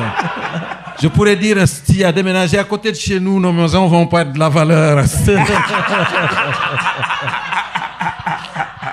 Mais non, je vais me faire poser une clôture électrique. Tu vas voir? Mais c'est clair, je t'ai fait perdre de la valeur. Quand je suis arrivé, vu que c'est tellement une belle rue, il y a Luc Picard, il y a toi, il y a Kim Twee, puis là, moi, je suis arrivé, c'est sûr, vous avez fait Ah, il faut Ah, déménager. on s'est réunis. On s'est réunis, on t'a on t'a rejeté massivement, Mike. Je vais me réveiller un matin sur le monde de Star, ça va être marqué Boucard Diouf, Luc Picard, Kim Tui déménage à Matane. Je vais faire, bon, c'est peut-être à Et cause de ça. pourquoi? Parce que Mike Ward est dans le coin. Hey, ben, merci beaucoup, euh, les gars. Je veux vous remercier Ah, ben, d'être là. Merci beaucoup, Boucard. Merci beaucoup, Daniel. Merci, Mike. Merci. Boucard a le show de radio le plus écouté. Euh, C'est-tu au Canada ou euh, euh, à Montréal ou au Québec ou. En tout cas, ton show radio. Mais on, est bien on est bien positionné, puis on parle d'araignée, on parle de l'eau, on parle de l'énergie, puis... euh, Comme les grandes gueules. Ouais, voilà. Exactement. Comme les grandes gueules, mais feeling? sans les grandes gueules. Et Daniel, euh, toi, euh, on, on, on, on va te voir cette semaine à, à mon roast. Ton Rose. Et tu es encore en tournée Ouais. avec ton show. Ouais, je que vais d'un t'as- nouveau show aussi. Que tu as commencé à faire, à jumper en moto sur scène? Mais hein, c'est malade. Ça fait depuis le mois de mai, je pense à un Christy de gag fucké raide. Puis euh, j'ai magasiné chaud par-dessus un autobus jouet sur scène. Ah ouais. Ah non. Mais je l'ai testé! Je l'ai testé, puis ça fonctionne. Tu l'as testé où? Dans, Dans le un festival du maïs à Saint-Célestin. C'est trop marché. bon, ça. Je saute par-dessus l'autobus jouet, je capote, man, je capote. tu sais, puis c'est un, c'est, c'est, genre, c'est un gag qui coûte quand même assez cher. Fait que s'il marche pas, je, voulais tellement qu'il marche, là. Parce C'est une que. petite moto, une 50 Une cc. 125 on Ok. the gram. Puis là, il faut, je me suis, hey man, pour ce gag-là, là, ça fait depuis le mois de mai, là, je me, ma mère m'a fait une cape. Avec- du vieux linge des Chicken Swell. Je me suis acheté un casque. Ta je me suis acheté- Marie de Elle- elle m'a- 84 elle m'a fait, ans. Elle dit, on va te faire une cape avec ça. J'ai fait parfait, ça va être parfait. J'ai trouvé ça dans la cave. Parfait, ça va être parfait. Puis là, je suis allé voir mon mécanicien. Il m'a soudé une patente en arrière de mon char. Mon voisin m'a montré à attacher une moto. Je, hey, c'est compliqué, mon gars. Puis là, je démange ma moto. Je débarque ça. J'amène ça sur le stage. J'avais même pas de rampe pour le monter cette semaine. On a pris une table. J'ai mis ma moto derrière un Mais rideau. que c'est une vraie moto que tu utilises. Vraie Hein? moto à gaz. Ils font ça avec nos taxes. Hein? Ah oui, puis moi, je capote ben raide, mon gars. Que un stage qui est gros comme le stage pas le ici, faire. là. Je peux pas le faire. Non, non. fallait- là, il était 16 pieds, puis il fallu que j'arrête en Ok. Christie, mon gars, parce que j'ai eu la chaîne. Mais c'est vraiment... Moi, c'est parce que je capote ces motos, puis je me suis dit, quand je vais partir en tournée, m'aller me promener dans le jour avec mon gag. C'est très hot. puis là, puis là ben, c'est, vraiment compliqué, en tout cas, mais euh, ça s'en vient pas. Ça marche. J'étais tellement content que ça marche, là, cette semaine. Je fais, all right, all right, all right. euh, mais, euh, ouais, fait que c'est, c'est quand même euh, un gag assez flyé. Qu'est-ce que t'es chanceux? T'es le seul humoriste au Québec que c'est impossible de te voler une joke. Ouais. Quoique, Gad. euh, Ouais. J'ai hâte de voir Gad en moto à Paris. hey, merci tout le monde. On se revoit la semaine prochaine. Merci beaucoup.